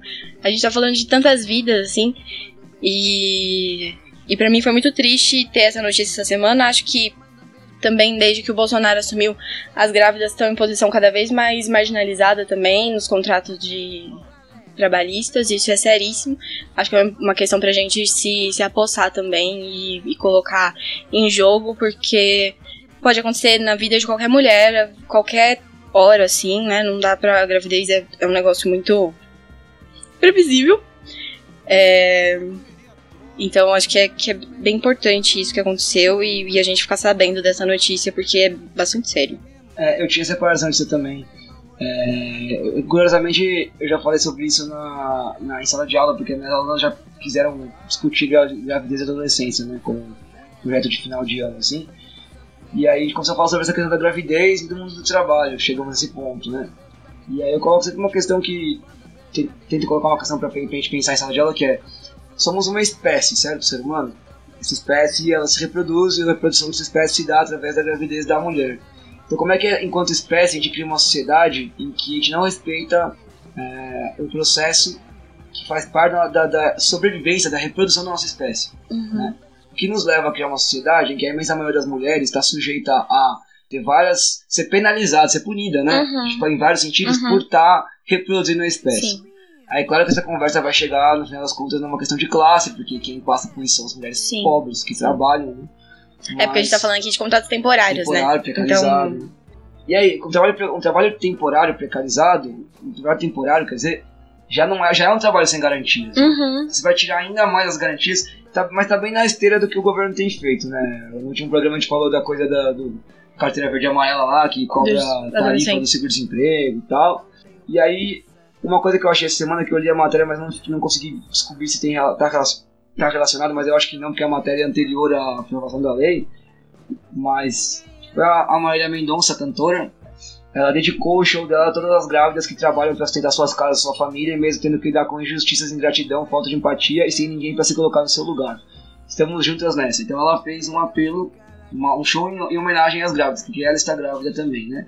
Não acho que ela esteja fazendo esse discurso por conta da, da- dessa discussão no, no TST, Uhum. mas sempre acho importante quando temos pessoas que são figuras públicas trazendo discussões que são importantes para a sociedade à luz. Porque infelizmente a gente vive uma sociedade em que quem tem, quem cria a opinião, quem forma a opinião é quem tem voz, que é a É. figura pública, né? Sim.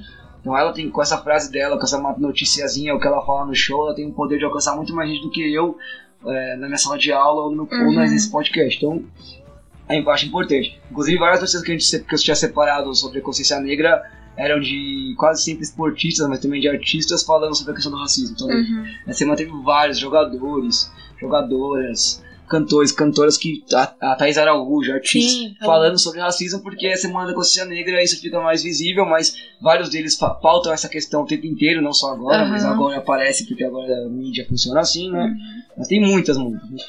É, e nessa questão da, da maternidade que a gente precisa mesmo deixar de romantizar isso e colocar isso no colo da mulher sempre.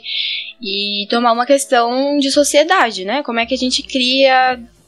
Tá criando as crianças. Acho que, que o Dunker, psicanalista lá da, do, do Instituto de Psicologia, ele fala isso, né? De que a gente é uma sociedade que a gente não sabe criar crianças, assim, porque antes, em algumas sociedades também, ainda é algo coletivizado, né? Então você vê uma criança ali sozinha, você vai cuidar, né? Você vai perguntar o que tá acontecendo. A gente vê uma criança chorando e, enfim, nossa, mãe responsável, criança chata, não sei o quê. E todas essas, essas pequenas coisas é, legitimam que, que esse tipo de, de lei, de lei trabalhista, chegue e vá ser votada, assim, sem a gente pensar no mínimo de como é que essas famílias estão se constituindo, que amparo é esse que a gente está dando. É, então acho que é, que é importantíssimo, e a Marília Mendonça fala disso também, é, para colocar que rede de apoio é muito importante. Durante a gravidez, no puerpério, é, é Gente, se a gente parar pra pensar a condição que a mulher fica quando ela tá grávida e depois quando ela tá é, com o bebê ali recém-nascido, é uma condição muito frágil e, e, a gente precisa mesmo se atentar mais a isso e, e dar um suporte para essas mulheres, para essas famílias. E tanto no, no, suporte afetivo, no suporte ali de companhia, de ajudar a, a, cuidar desse bebê, a ela conhecer esse bebê, porque a gente acha que é natural a mãe saber como é que se cuida e tal. Mas também no suporte material, porque a gente vive numa sociedade capitalista e é impossível a gente conseguir é, separar uma coisa da outra, né? Famílias precisam continuar sobrevivendo depois do bebê e, enfim. Pra mim foi absolutamente horrível ler isso essa semana. Essa discussão sobre maternidade e paternidade, ela é, é, isso, né? Como você está colocando, é fundamental enquanto sociedade, né? Pra gente uhum. pensar nisso. Eu acho bizarro que a gente já só esteja entrando nela com um pouco mais de força em 2019 não em uhum. 1519. Uhum. Mas é. Tenho muitas amigas que são mães, com experiências diferentes de maternidade, inclusive, em vários sentidos, né? De é, participação do, do pai, a relação delas mesmas com as crianças e com a própria maternidade, a gravidez, forma de ter um filho, né? Questão de ter as doulas ou de ter o parto no hospital, uhum. a, a, discussão sobre parto humanizado, acho que é um tema... Sobre violência obstétrica, obstétrica que é um termo, que as nossas vamos mães, cunhar isso. Nossas mães sofreram é. e muitas, e algumas delas nem, nem entendem que sofreram, mas uhum. sofreram, né? Enfim, então acho que é, esse é um tema que daria pra fazer uma sequência de podcasts só, só sobre, isso. sobre, isso. Sim, e, e eu acho que é, existe, acho que o Mamilos fala, falou disso já uma vez, mas eu acho que é muito importante colocar, até porque uns meses atrás saiu isso, né, de que o governo também estava querendo extinguir o termo de violência obstétrica, e aí era o que você estava falando um pouco antes da barbárie também, porque então a gente está aceitando qualquer coisa e isso é absolutamente inadmissível é importante que as mulheres consigam é, dizer que sofreram violência, e se é sim uma violência muito específica, que é a violência obstétrica, e é muito séria, e a gente não pode tirar isso de, de cogitação, é tirar um direito, tirar uma, uma garantia.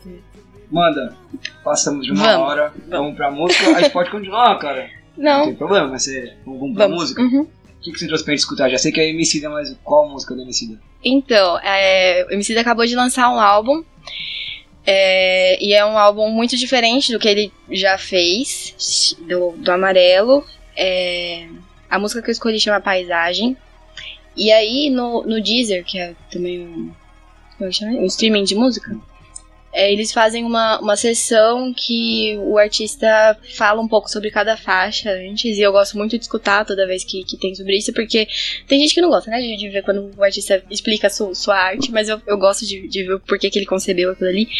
E Paisagem, que é a música que eu escolhi para hoje, é, eu gosto dela por causa da contradição, porque ela é uma música que você escutando assim, a ambientação dela, o ritmo, é muito tranquila, mas a letra, se a gente presta atenção, ela fala do quanto que as coisas estão sendo naturalizadas, assim, as violências que a gente vive todo dia, quanto que isso tudo tá fazendo parte da paisagem. E é, então é um, um lembrete pra, pra luta, pra gente não deixar de se estranhar com essas coisas todas. E acho que é um pouco isso. Muito bom, vamos escutar então.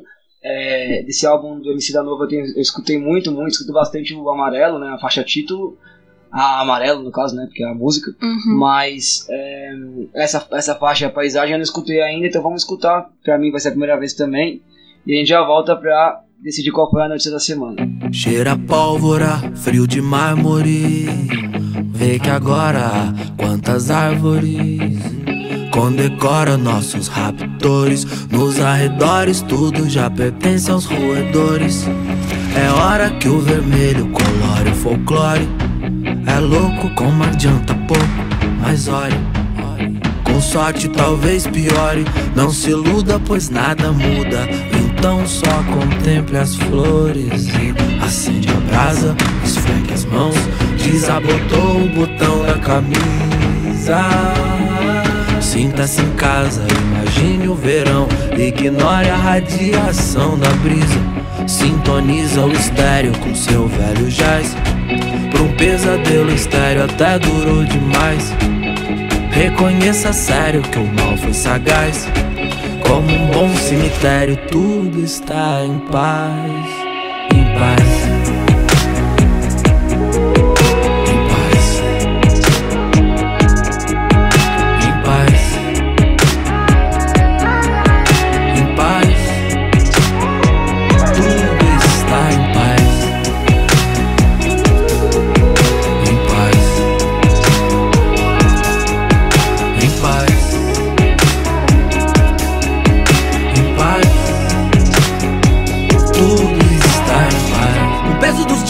Costas, brindamos com fel. No silêncio que permite ouvir as nuvens raspar no céu. Sem faróis nos faróis, descendentes de faraós ao léu. E a cena triste insiste em te dar um papel. Em algum lugar entre a rua e a minha alma, estampido e a libido trema, entre gritos de calma. Bem louco de like brisa, que a rede social dá o que nós quer. Rouba o que nós precisa, porque nada é sólido, nada. Beijos cálidos, fadas, tudo insólito, caro. Sente o hálito, afaga. Rosto pálido, é foda. Quero um bálsamo para esse tempo sádico, cara. Puta sonho inválido, acorda. Ansiedade corrói como ferrugem. O passeio da vertigem. Vê que os monstros que surgem têm origem na fuligem do vale. Quem diria a pobreza de espírito aqui? Fez a de grana se torna um detalhe. Dizem os jornais, calma rapaz. Espere verás, tudo está em paz, em paz.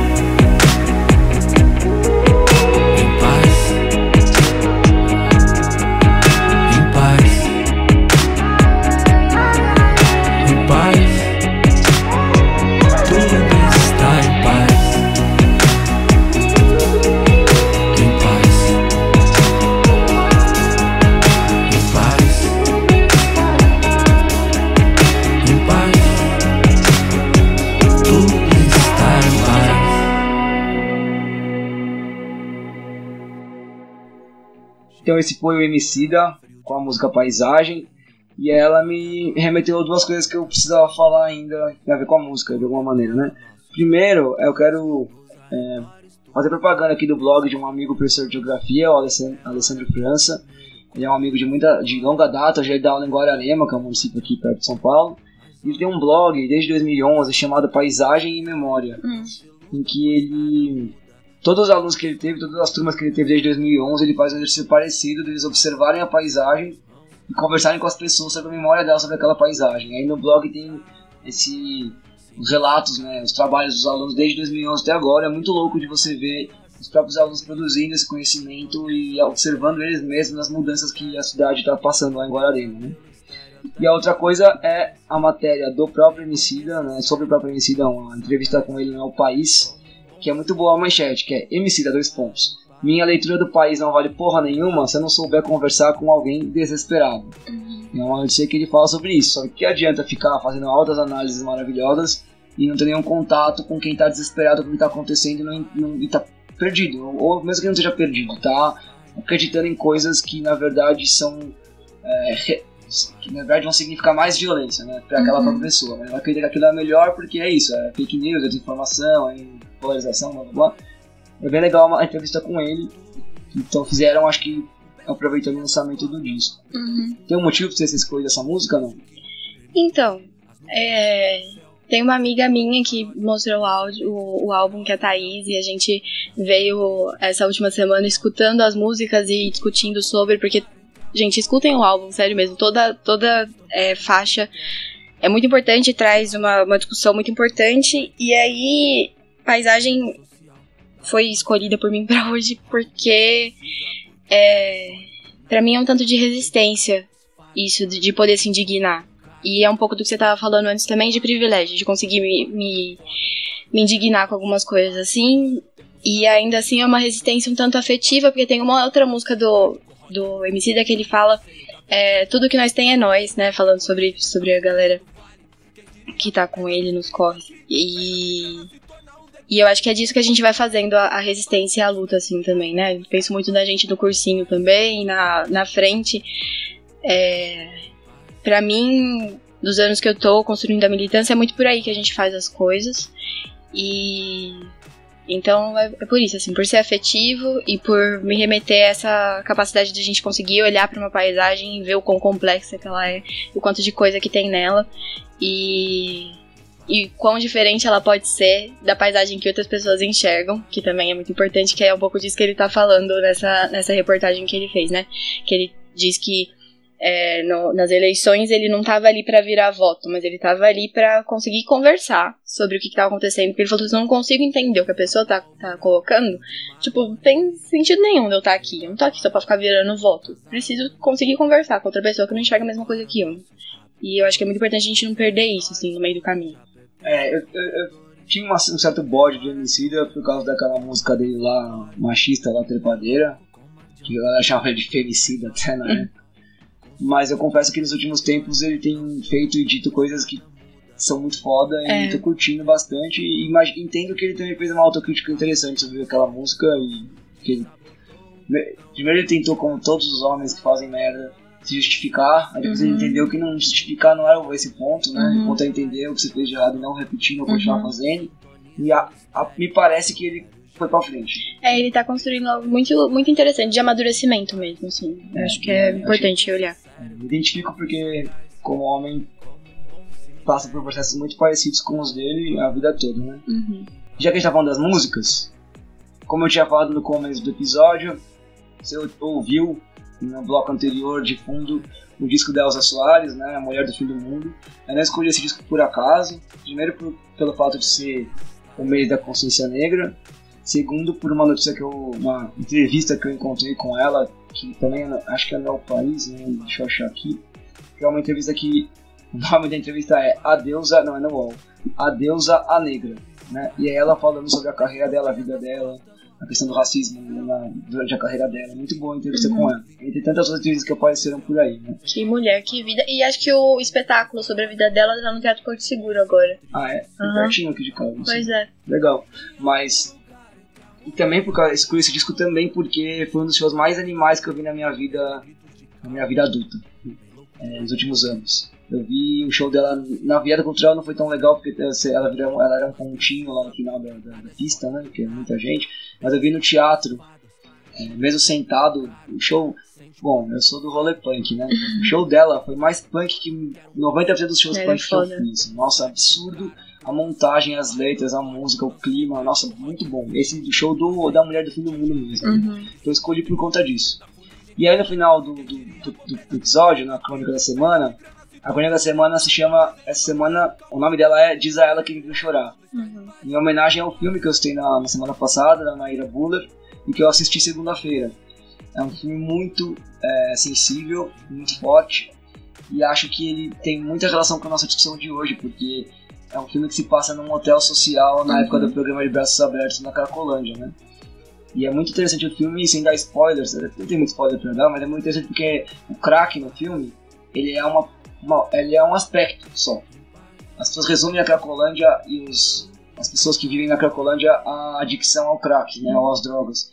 E no filme é muito claro que quando existe um projeto mínimo que dá estrutura para essas pessoas viverem, elas conseguem enxergar uma possibilidade de futuro, de presente, o crack vira uma, um detalhe ali. Uhum. Ninguém, é, eles não estão ali abusando de crack 90, é, 24 horas por dia, né? Eles continuam usando, eles falam sobre isso, mas é um tema, tem Uhum. vários outros ali. Filme é muito sobre relações humanas, na verdade. Muito bonito. E me inspirou a escrever uma. A crônica, eu dei o mesmo nome pra crônica que, que é o nome do filme. E durante a crônica da semana você vai escutar no final, no final, no fundo, a música Esta Ciudad, do grupo La Digna Rabia, que é um grupo de Porto Alegre, que toca mistura ska com reggae, com punk, com outros ritmos. É, tem vários metais, eu gosto bastante. Acho que eu escolhi essa música porque esses dias eu fui no Honk, que é um festival de fanfarras que rola, que rola em São Paulo, no Rio, e tá tendo, acho que até hoje, termina hoje, hoje domingo, 24 de novembro, Uhum. tá. É, e aí tinha muitos metais, várias fanfarras, aí eu fiquei com os metais na cabeça, eu acho que essa música. E porque a música e a letra, a banda e a música e a letra tem a ver com a questão da cidade, e a digna, La Digna Rabia é uma frase dos zapatistas, né? Da raiva digna que a gente sente pela, pela injustiça, pela indignidade de viver em algumas condições, então tinha a ver com a crônica, então no final, no final você vai escutar La Digna Rabia com a música Esta Ciudad. Agora, para terror da Amanda, chegou um momento que ela Ai, estava Deus. temendo, ela vai anunciar pra gente qual foi a notícia da semana. Notícia da semana e destaques finais. Gente, então, né? Pedi pra não fazer isso, mas o Diogo não. Criatura chata, meu Deus. Enfim, é... a gente ficou aqui conversando, então, e, e a gente pensou que a gente queria colocar é, mais enfaticamente e, e deixar como herança desse podcast é, a crítica à guerra às drogas, à política que a gente tem pra falar sobre violência policial. E aí, por isso, a gente escolheu a coluna da Ju, Julia Rocha. Julia Rocha, é, que ela fala por que diabos a polícia sobe o morro. Porque ali tá bastante sintetizado, é, de uma forma bastante clara e, e com conhecimento de causa para poder falar sobre isso. É, e aí, ligando a isso, a gente queria falar também do, do que a gente pincelou aqui um pouco, mas da criação do, do partido do Bolsonaro, né? Do, do Aliança pelo Brasil, porque ele coloca um tanto quanto escrachado a institu institucionalização desse desse jeito de olhar para as coisas, dessa política é, violenta, repressiva, de extermínio e e aí é um pouco isso, fala aí, Não, acho que é isso, acho que é uma notícia que a gente nem sequer trabalhou muito, mas eu acho que talvez ela represente isso tudo, né? Não é que a extrema-direita nunca tenha existido no Brasil, mas acho que ela nunca se institucionalizou na forma de um partido, de um discurso, de um poder, né? De ter poder em mãos tão firmemente como agora com o Bolsonaro e esse partido novo dele, né? Que uhum. deixa muito claro a política de extrema-direita, né? Uhum. Alguns vão dizer, ah, mas é a ditadura, o AI-5, ah, mas é a escravidão. Ah. De novo, não é que eles inauguraram a extrema-direita. Acho que nesses tempos de democracia republicana, pós-ditadura, uhum. é o primeiro momento em que essa, essa extrema-direita se consolida com, como discurso, como símbolo e como partido, né, como uhum. instituição no nosso cenário. E acho que até o fato de o número ser 38, né, em uhum. a um revólver, é bem também simbólico. É, acho que coloca em outro patamar, né? Quando a distinção para se criar um partido é justamente poder lutar abertamente pelo posse, pelo porte de armas, é poder abertamente lutar por tudo que, que eles querem, assim, acho que coloca de fato em outro patamar do que, do que é o que a gente tem hoje, a bancada da bala, que já tá aí com essas pautas, assim, mas quando se cria um partido para falar quase que exclusivamente disso, eu acho que, e é o partido do presidente, né, que ele vai ser também o presidente do partido, com o vice, o filho dele e tal, é, que está sendo todo pensado para agradar essas pessoas, e aí na matéria do País também as pessoas falam, ah, a gente elegeu o presidente e a gente vai com ele para onde ele for, assim, sabe? Enquanto que, que essa política só tá passando como algo normal de, de se fazer, né? E eu acho que, que esse é o, é o perigo, é o risco da gente encarar como isso parte da paisagem, voltar na música de novo. É, e acho que é por isso que, que a gente ligou um pouco essas duas coisas e é o, a crítica que a gente queria deixar bastante enfatizada nesse podcast. Muito bom. Amanda, para terminar, você tem notícias que você não usou e que você quer trazer? As Ai. manchetes, pelo menos, pra gente poder deixar as manchetes registradas? Hum. É uma, uma manchete interessante que saiu no Estadão, é que é, automutilação de adolescentes desafia médicos e cientistas, então isso está não sei se nesse eu diria endêmico, mas está cada vez mais comum é, crianças e adolescentes se mutilarem e é uma pauta muito importante, acho que para a gente que está pensando saúde mental, saúde no geral, é muito de entender o que está acontecendo nesse contexto, que está deixando isso tão, não que isso nunca tenha acontecido, mas está deixando isso tão é, explícito agora, né? Como como estratégia que as pessoas estão encontrando para aliviar um pouco da sua dor, acho que é importante olhar para isso. E a questão do desmatamento que a gente não falou, mas que não é porque não é importante, mas é, como sempre fomos atropelados por várias outras coisas, né? acho que isso é uma, uma dinâmica muito comum da vida cotidiana hoje. É, que o desmatamento alcançou recordes e isso nas, nas unidades protegidas, né, da, da floresta, não é mais a área que é possível desmatar, então isso é importante. E aí também pensar no tanto de repasse, o ICMBio recebeu metade do repasse que sempre recebia, assim, como é que ele vai conseguir continuar protegendo a floresta nesse sentido. E, e acho que era um pouco isso. O resto era sobre educação, sobre como o ministro é uma bosta, que eu odeio ele. acho que, é, que a universidade pública, cria de universidade pública tem que deixar isso sempre muito claro, né? Que esse ministro é um merda. É, e é, é isso fala que tá plantando extensivamente maconha nos lugares e que os institutos de química tá tendo laboratório de metafetamina, assim, isso é, ele é louco. É, eu nem sei o que dizer. É, ele vive uma ficção científica na cabeça sim, dele. Sim. E aí eu, é, bom, eu tenho algumas outras notícias, de Negra tem milhares, eu não vou falar todas, eu vou citar só algumas que a gente não trabalhou, mas que eu acho interessante as pessoas lerem. Uma é uma matéria do País, que a manchete é quando os tiranos do século XX usavam fraldas, então ele traz pessoas, personalidades que foram é, líderes nacionais, né, então Stalin, Mao, Hitler, Mussolini, Franco, e fala como era a infância e adolescência deles. Tem uma tentativa, eu acho, de ligar eventos que aconteceram com eles na infância e adolescência que foram traumáticos, aparentemente, com a personalidade é, fascista deles, né? Não sei se dá pra chamar todos eles de fascista igualmente, mas É. com a personalidade deles de ditadores. Uhum, totalitários. Totalitários, isso. E aí, dentro da consciência negra, eu vou destacar algumas coisas, né? Uma é um, também do país, uma que é a Amazônia também é negra. A Uhum. Amazônia, a presença dos, das populações negras na Amazônia, que é quase totalmente esquecida. Uhum. Tem uma, uma, uma, uma matéria com o professor Milton Santos, que é antiga e recuperaram agora, que é como superar o, apartheid brasileira, falando sobre a questão da segregação racial no Brasil. Tem uma outra, que é da Raquel Ronick, é, São Paulo Negra, a memória da cidade um espaço em disputa, é um espaço em disputa. Né? Então, é legal de ler, porque fala um pouco sobre isso, sobre como vários bairros de São Paulo que a gente tem como italianos, às vezes como Bexiga, na verdade são redutos, sempre foram redutos da população negra. Você tem da, da liberdade também? Tem da Liberdade também, Uhum. né? O próprio nome do bairro né? tem a ver com isso, inclusive. É, tem uma reportagem com a Elza Soares, que eu já falei. Tem uma muito interessante que eu achei do UOL, que é Famílias Interraciais. A luta antirracista começa dentro de casa. Que é uma família, algumas famílias que tem pai negro, mãe branca, ou ao contrário, e falam como que essa relação já deixa o racismo mais. deixa as relações. deixa o racismo estrutural mais exposto nas relações familiares e como eles têm, são obrigados a lidar com isso no dia a dia. Né? É, e aí, por último, dentro da consciência negra ainda, uma notícia do Globo Esporte que é a história da bicampeã olímpica que interrompeu a carreira no basquete para defender um condenado a 50 anos de prisão. É uma jogadora de basquete americana, é, americana né? Que é, tá no auge da carreira agora e ela parou a carreira para defender um menino de 16 anos que foi preso acusado de participar de uma tentativa de assalto que acabou no, não, não teve ass- assassinato, mas teve tiro e tal. E tipo, o moleque foi julgado por uma corte branca, sem advogado de defesa, em 2019, isso, tá? Né? Em 1919, agora.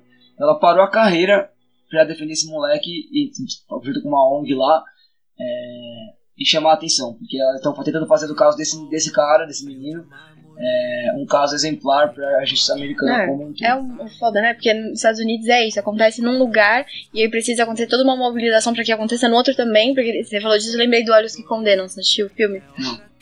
É, a série, né? A série da, daqueles cinco garotos que foram acusados de estupro e de, de assassinato, não, de estupro e de deixar, enfim, a moça ficou inconsciente bateu a cabeça, lá, aconteceu. E aí eles foram condenados, assim, corredor da morte e tal. É, e agora eu esqueci, acho que 30 anos atrás, 20 anos atrás, por aí. E aí agora a Oprah produziu o, essa, essa minissérie, saiu no meio do ano. Que é muito boa e fala sobre isso, né? Então, quanto que precisa mobilizar para que essas pessoas consigam ter pelo menos a, a defesa digna, assim. É, não conheço a minissérie. Acho que eu já ouvi falar, mas nunca parei pra assistir. Vale a pena assistir, é muito bom. É. Aí, dentro do tema barbárie e Estado, né, barbárie não só, não necessariamente do Estado, mas também com o Estado, tem uma série de vários pequenos filmes, documentários, como se fossem documentários, né, pequenos vídeos da UOL, é, que é uma reportagem especial, na verdade, sobre a história do PCC, contando como o PCC começa com uma resposta ao massacre do Carandiru e como que ele vai crescendo e se transformando no que ele é hoje. É Uhum. bem legal, são vários vídeos, eu assisti dois até agora, tem mais, é legal de, de ir atrás. É, e aí aconteceu essa semana também, dentro da, da coisa da barbárie, duas notícias que são horríveis, que acho que estão ligadas com tudo que está acontecendo ao redor da gente no Brasil, que são os, os, os pessoas em situação de rua que foram envenenadas em Barueri, né, com bebida, Assim, e a mulher que foi morta no Rio de Janeiro por um cara com um tiro porque pediu um real. ah, Então, dentro desse desse ambiente de violência que, tá, que se criou desde o ano passado no Brasil, que vem lá do modo que atender até agora, antes do Moa já vinha, né? Mas que ficou exacerbado por causa da eleição, explodir, tá explodindo na nossa cara como nunca. essa história do, do pessoal de Barueri é muito estranha. assim, Que saiu no laudo que era uma dose muito grande de cocaína que tinha lá misturada. Enfim, é, Mas é bizarro. é né? bizarro. E aí, ah, a- dentro da parte de medidas governamentais, uma coisa que a gente não comentou, mas que foi comentada amplamente por aí, É o canal que o governo criou para denúncias de, De professores, professores. em escola, né? É todo um tema que mereceria também um podcast específico sobre isso. É, tá ficando Acho difícil fazer podcast nesse Brasil, É, né? Nesse Não, mas acho que o mundo. pessoal do Quadro Negro, Ah, que é um podcast sobre educação, Aham. acho que eles, é, se já não abordaram, já abordaram esse tema, né, das denúncias, mas é possível que abordem em algum episódio próximo, mais especificamente essa lei que acabou de ser criada, né, o que, esse canal que acabou de ser criado, não é uma lei, é um canal. uhum. Indo pro final das muitas manchetes que eu destaquei, eu tive uma ideia um tempo atrás, eu nunca levei pra frente, e hoje alguém levou, Hum. que é, a manchete da ideia que eu tive é, hora do aperto, o aplicativo mostra banheiros mais próximos de você. eu sempre quis fazer um aplicativo com isso, mas o meu ia ter nota pros banheiros, e nota é assim, tem papel higiênico, não tem, tem Tá. sabonete, etc, cobra pra Limpeza. entrar, não cobra, Uhum. tipo, então esse é um, tipo um, um TripAdvisor de banheiro, sabe? Sei. Fizeram, que bom, porque eu nunca saberia fazer mesmo. Ainda nas últimas manchetes temos, tenho aqui. No, no episódio passado, eu comentei, brinquei com o Zé, né? Que país faltava explodir na América Eu do Sul. falar isso. Sim. A gente brincou a falta Colômbia. E essa Aham. semana aconteceu o quê? Protesto na Colômbia. Convocação, greve pra, pra amanhã, né? Não, mas já tá tendo protesto. Protesto na Colômbia deixou ao menos três mortos. Puta Já tem que toque de recolher em Cali. Nossa. Tem greve geral, então já estamos pegando fogo na Colômbia também. Pra terminar, é, com notícias mais light, mais de boinha, é, eu vou trazer duas aqui. As duas aconteceram essa semana e deram uns bafões na internet. A primeira é: empresa oferece abraços a filhotes para reduzir o estresse de estudantes. Hum. Uma empresa que tá oferecendo filhotinho de cachorro e gato pra você abraçar para Uhum. reduzir o estresse em épocas de vestibular Tá. tá? Meio bizarro, mas. E a Ai, eu, outra. ad- é, né, você tá falando isso pra uma estudante de psicologia. É assim que a gente resolve as coisas mesmo, gente. Nos paliativos. Eu não só pensar. Assim, não que não seja importante, que não vai funcionar pra algumas pessoas, mas eu fico muito incomodada quando a gente não discute o cerne da questão, assim. Ainda mais se a gente tá falando de estudante pré-vestibular. Vestibular é uma questão séria, assim. A gente precisa discutir a existência dele. É por isso que no meu arquivo aqui de notícias eu coloquei essa notícia no guarda-chuva fofo, mas polêmico. a segunda notícia fofo, mais polêmico é: Mulher adota pombo perdido no Paraná e a internet vai à loucura. Uma mulher achou um pombo meio, sei lá, adoentado lá Uhum. E ele parecia ser um pombo doméstico, porque ele, ob- ele obede- obedecia comandos, vinha no dedo dela e tal. E ela falou, meu, esse pombo deve ter um dono. Tá. E ela salvou, resgatou o pombo e fez um post e falou, achei um pombo perdido, é de alguém? e aí virou uma, mano, virou uma sequência de memes, né? Uhum. Algumas pessoas avisando pra ela, olha, esses pombos transmitem doenças sérias, né? E outras dizendo que outros fazendo piada com o desenho animado, enfim, aquele, aquele desenho dos pombos lá, que eu Uhum. Uns pombos meio bravos que ficam no fio de eletricidade. Nossa, não conheço. não. Esqueci o nome agora, enfim. E aí, enfim, né? Tem vários, vários memes aí, é legal de ler a notícia, mas eu sempre fico pensando nisso um pouco, né? Como a gente humaniza alguns bichos e desumaniza vários outros, né? Exemplo, ratos, pombos, não vou falar em baratas, mas enfim, também baratas. Isso a gente desumaniza completamente, né? Azar. Tem a relação com a doença, claro, né? Cachorro, mas é que cachorro também pode trazer doença, Sim. gato também pode. Enfim, aí vai ter uma coisa histórica da relação de, de troca entre as, entre as espécies, etc. Mas eu gosto de ratos, por exemplo. Então eu sempre fico bravo quando as pessoas querem matar rato. Porque eu acho que um rato é um bicho fofinho e ele não é um perigo, sabe? Hum. No Honk esses dias tinha um cara, nunca já vi isso na minha vida, cara. Tinha um cara assistindo o show com um ratinho branco no ombro, Uhum. que era dele. Ele Uhum. leva o ratinho pro rolê, mano. E Sim. o rato fica no ombro dele. Uhum. Tipo Stuart Little, sabe? Não, o grupo no Facebook Pets contra a Bad é basicamente feito por roedores. E... Roedores são muito legais, cara. Uhum. Eu acho um absurdo a gente desumanizá-los. Não tô falando pra eh, adote ratos na- que vem na sua casa, calma. É, bota um queijinho na frente do bueiro É, e daqui vem. mas, Porque realmente não tem doenças. Sim. Mas é isso, a gente. É uma questão da desumanização. Eu coloquei com um fofo mais polêmico essas duas notícias. É, porque são bichos que estão classificados como praga, né? Tanto o- os pombos quanto. Aliás, minha família chama os pombos de ratos que voam. Então, É. É, eu já ouvi isso também. mas- Bom, gente. é, antes de terminar, eu quero agradecer duas pessoas que escutam o podcast me ajudam bastante trocam muita ideia comigo sobre. Uma é a Juliana Aragão, do Cursinho Popular de Guariba, uhum. né? Faz parte da frente de cursos populares. Ela sempre conversa comigo sobre o podcast e troca uma ideia e isso me ajuda muito porque os canais que eu criei de comunicação quase ninguém usa, então eu acabo usando os canais informais, né? WhatsApp, enfim, mensagens de outras maneiras, mas o e-mail nunca chegou nenhum e-mail. Então seja você o primeiro a mandar um e-mail para semana da notícia.gmail.com, até hoje nenhum.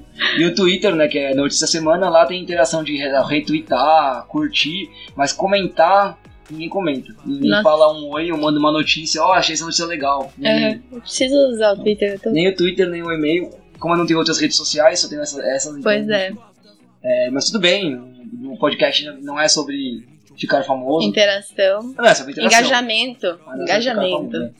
Então, mas se você quiser usar, Twitter barra notícia semana, sem o da, e o e-mail é semanadaonoticia.gmail.com. Então agradecer a Ju e outra pessoa, o Felipe Trafani, Felipe Trafo, que é um dos apresentadores do Quadro Negro, podcast Quadro Negro, né, sobre educação, que também é outro que sempre escuta e troca ideia comigo, é, e que vai ser um dos meus entrevistados em breve. Hum, que legal. Os dois, na o verdade. Quadro Negro é serão, né? ótimo. Os dois serão. Então, em breve falaremos com Juliano Aragão e Felipe. Então, se você- você os conhece, eles vão, vão vir aqui um dia. Certo? Amanda, muito obrigado pela visita no domingo à tarde. Valeu pelo bolo de cenoura. Imagina. Espero que o café com canela tenha sido bom. Nossa, gente, muito bom. Nunca tinha pensado nessa possibilidade. Incrível, gostei muito. E é isso, obrigada pelo convite. Eu tava extremamente nervosa, tô ainda, não sei se deu pra perceber. É. Não deu. Imagina, né? Não deu certo. Não certo. Tá bom. E, mas é isso. Quando quiser me chamar de novo, estarei, espero, menos nervosa. Gostei muito de vir. Espero que tenha feito sentido também pra quem tá ouvindo. E foi muito gostoso. Eu, eu vou gravar uma vinheta pra, pra não ter mais que as pessoas falarem isso, porque todas elas falam isso. Ah, Hum. então eu tava nervosa, achei que ia ser difícil. porque, gente, é uma conversa, só tem dois microfones na nossa frente, mas e daí? Ai, sei lá, né, gente? A gente. Ah, acho que é normal a gente ficar nervoso com alguma coisa nova que a gente vai fazer, com alguma coisa que, enfim, requer um tanto aí da gente poder refletir e tal. Se você botasse só o microfone gravando a gente na sala 30, que foi isso que você falou, né, quando você idealizou o podcast, foi bem ideia foi essa. Colocar o microfone na sala do, na secretaria do cursinho e ficar trocando ideia lá sem ninguém perceber que tem que estar gravando. Aham.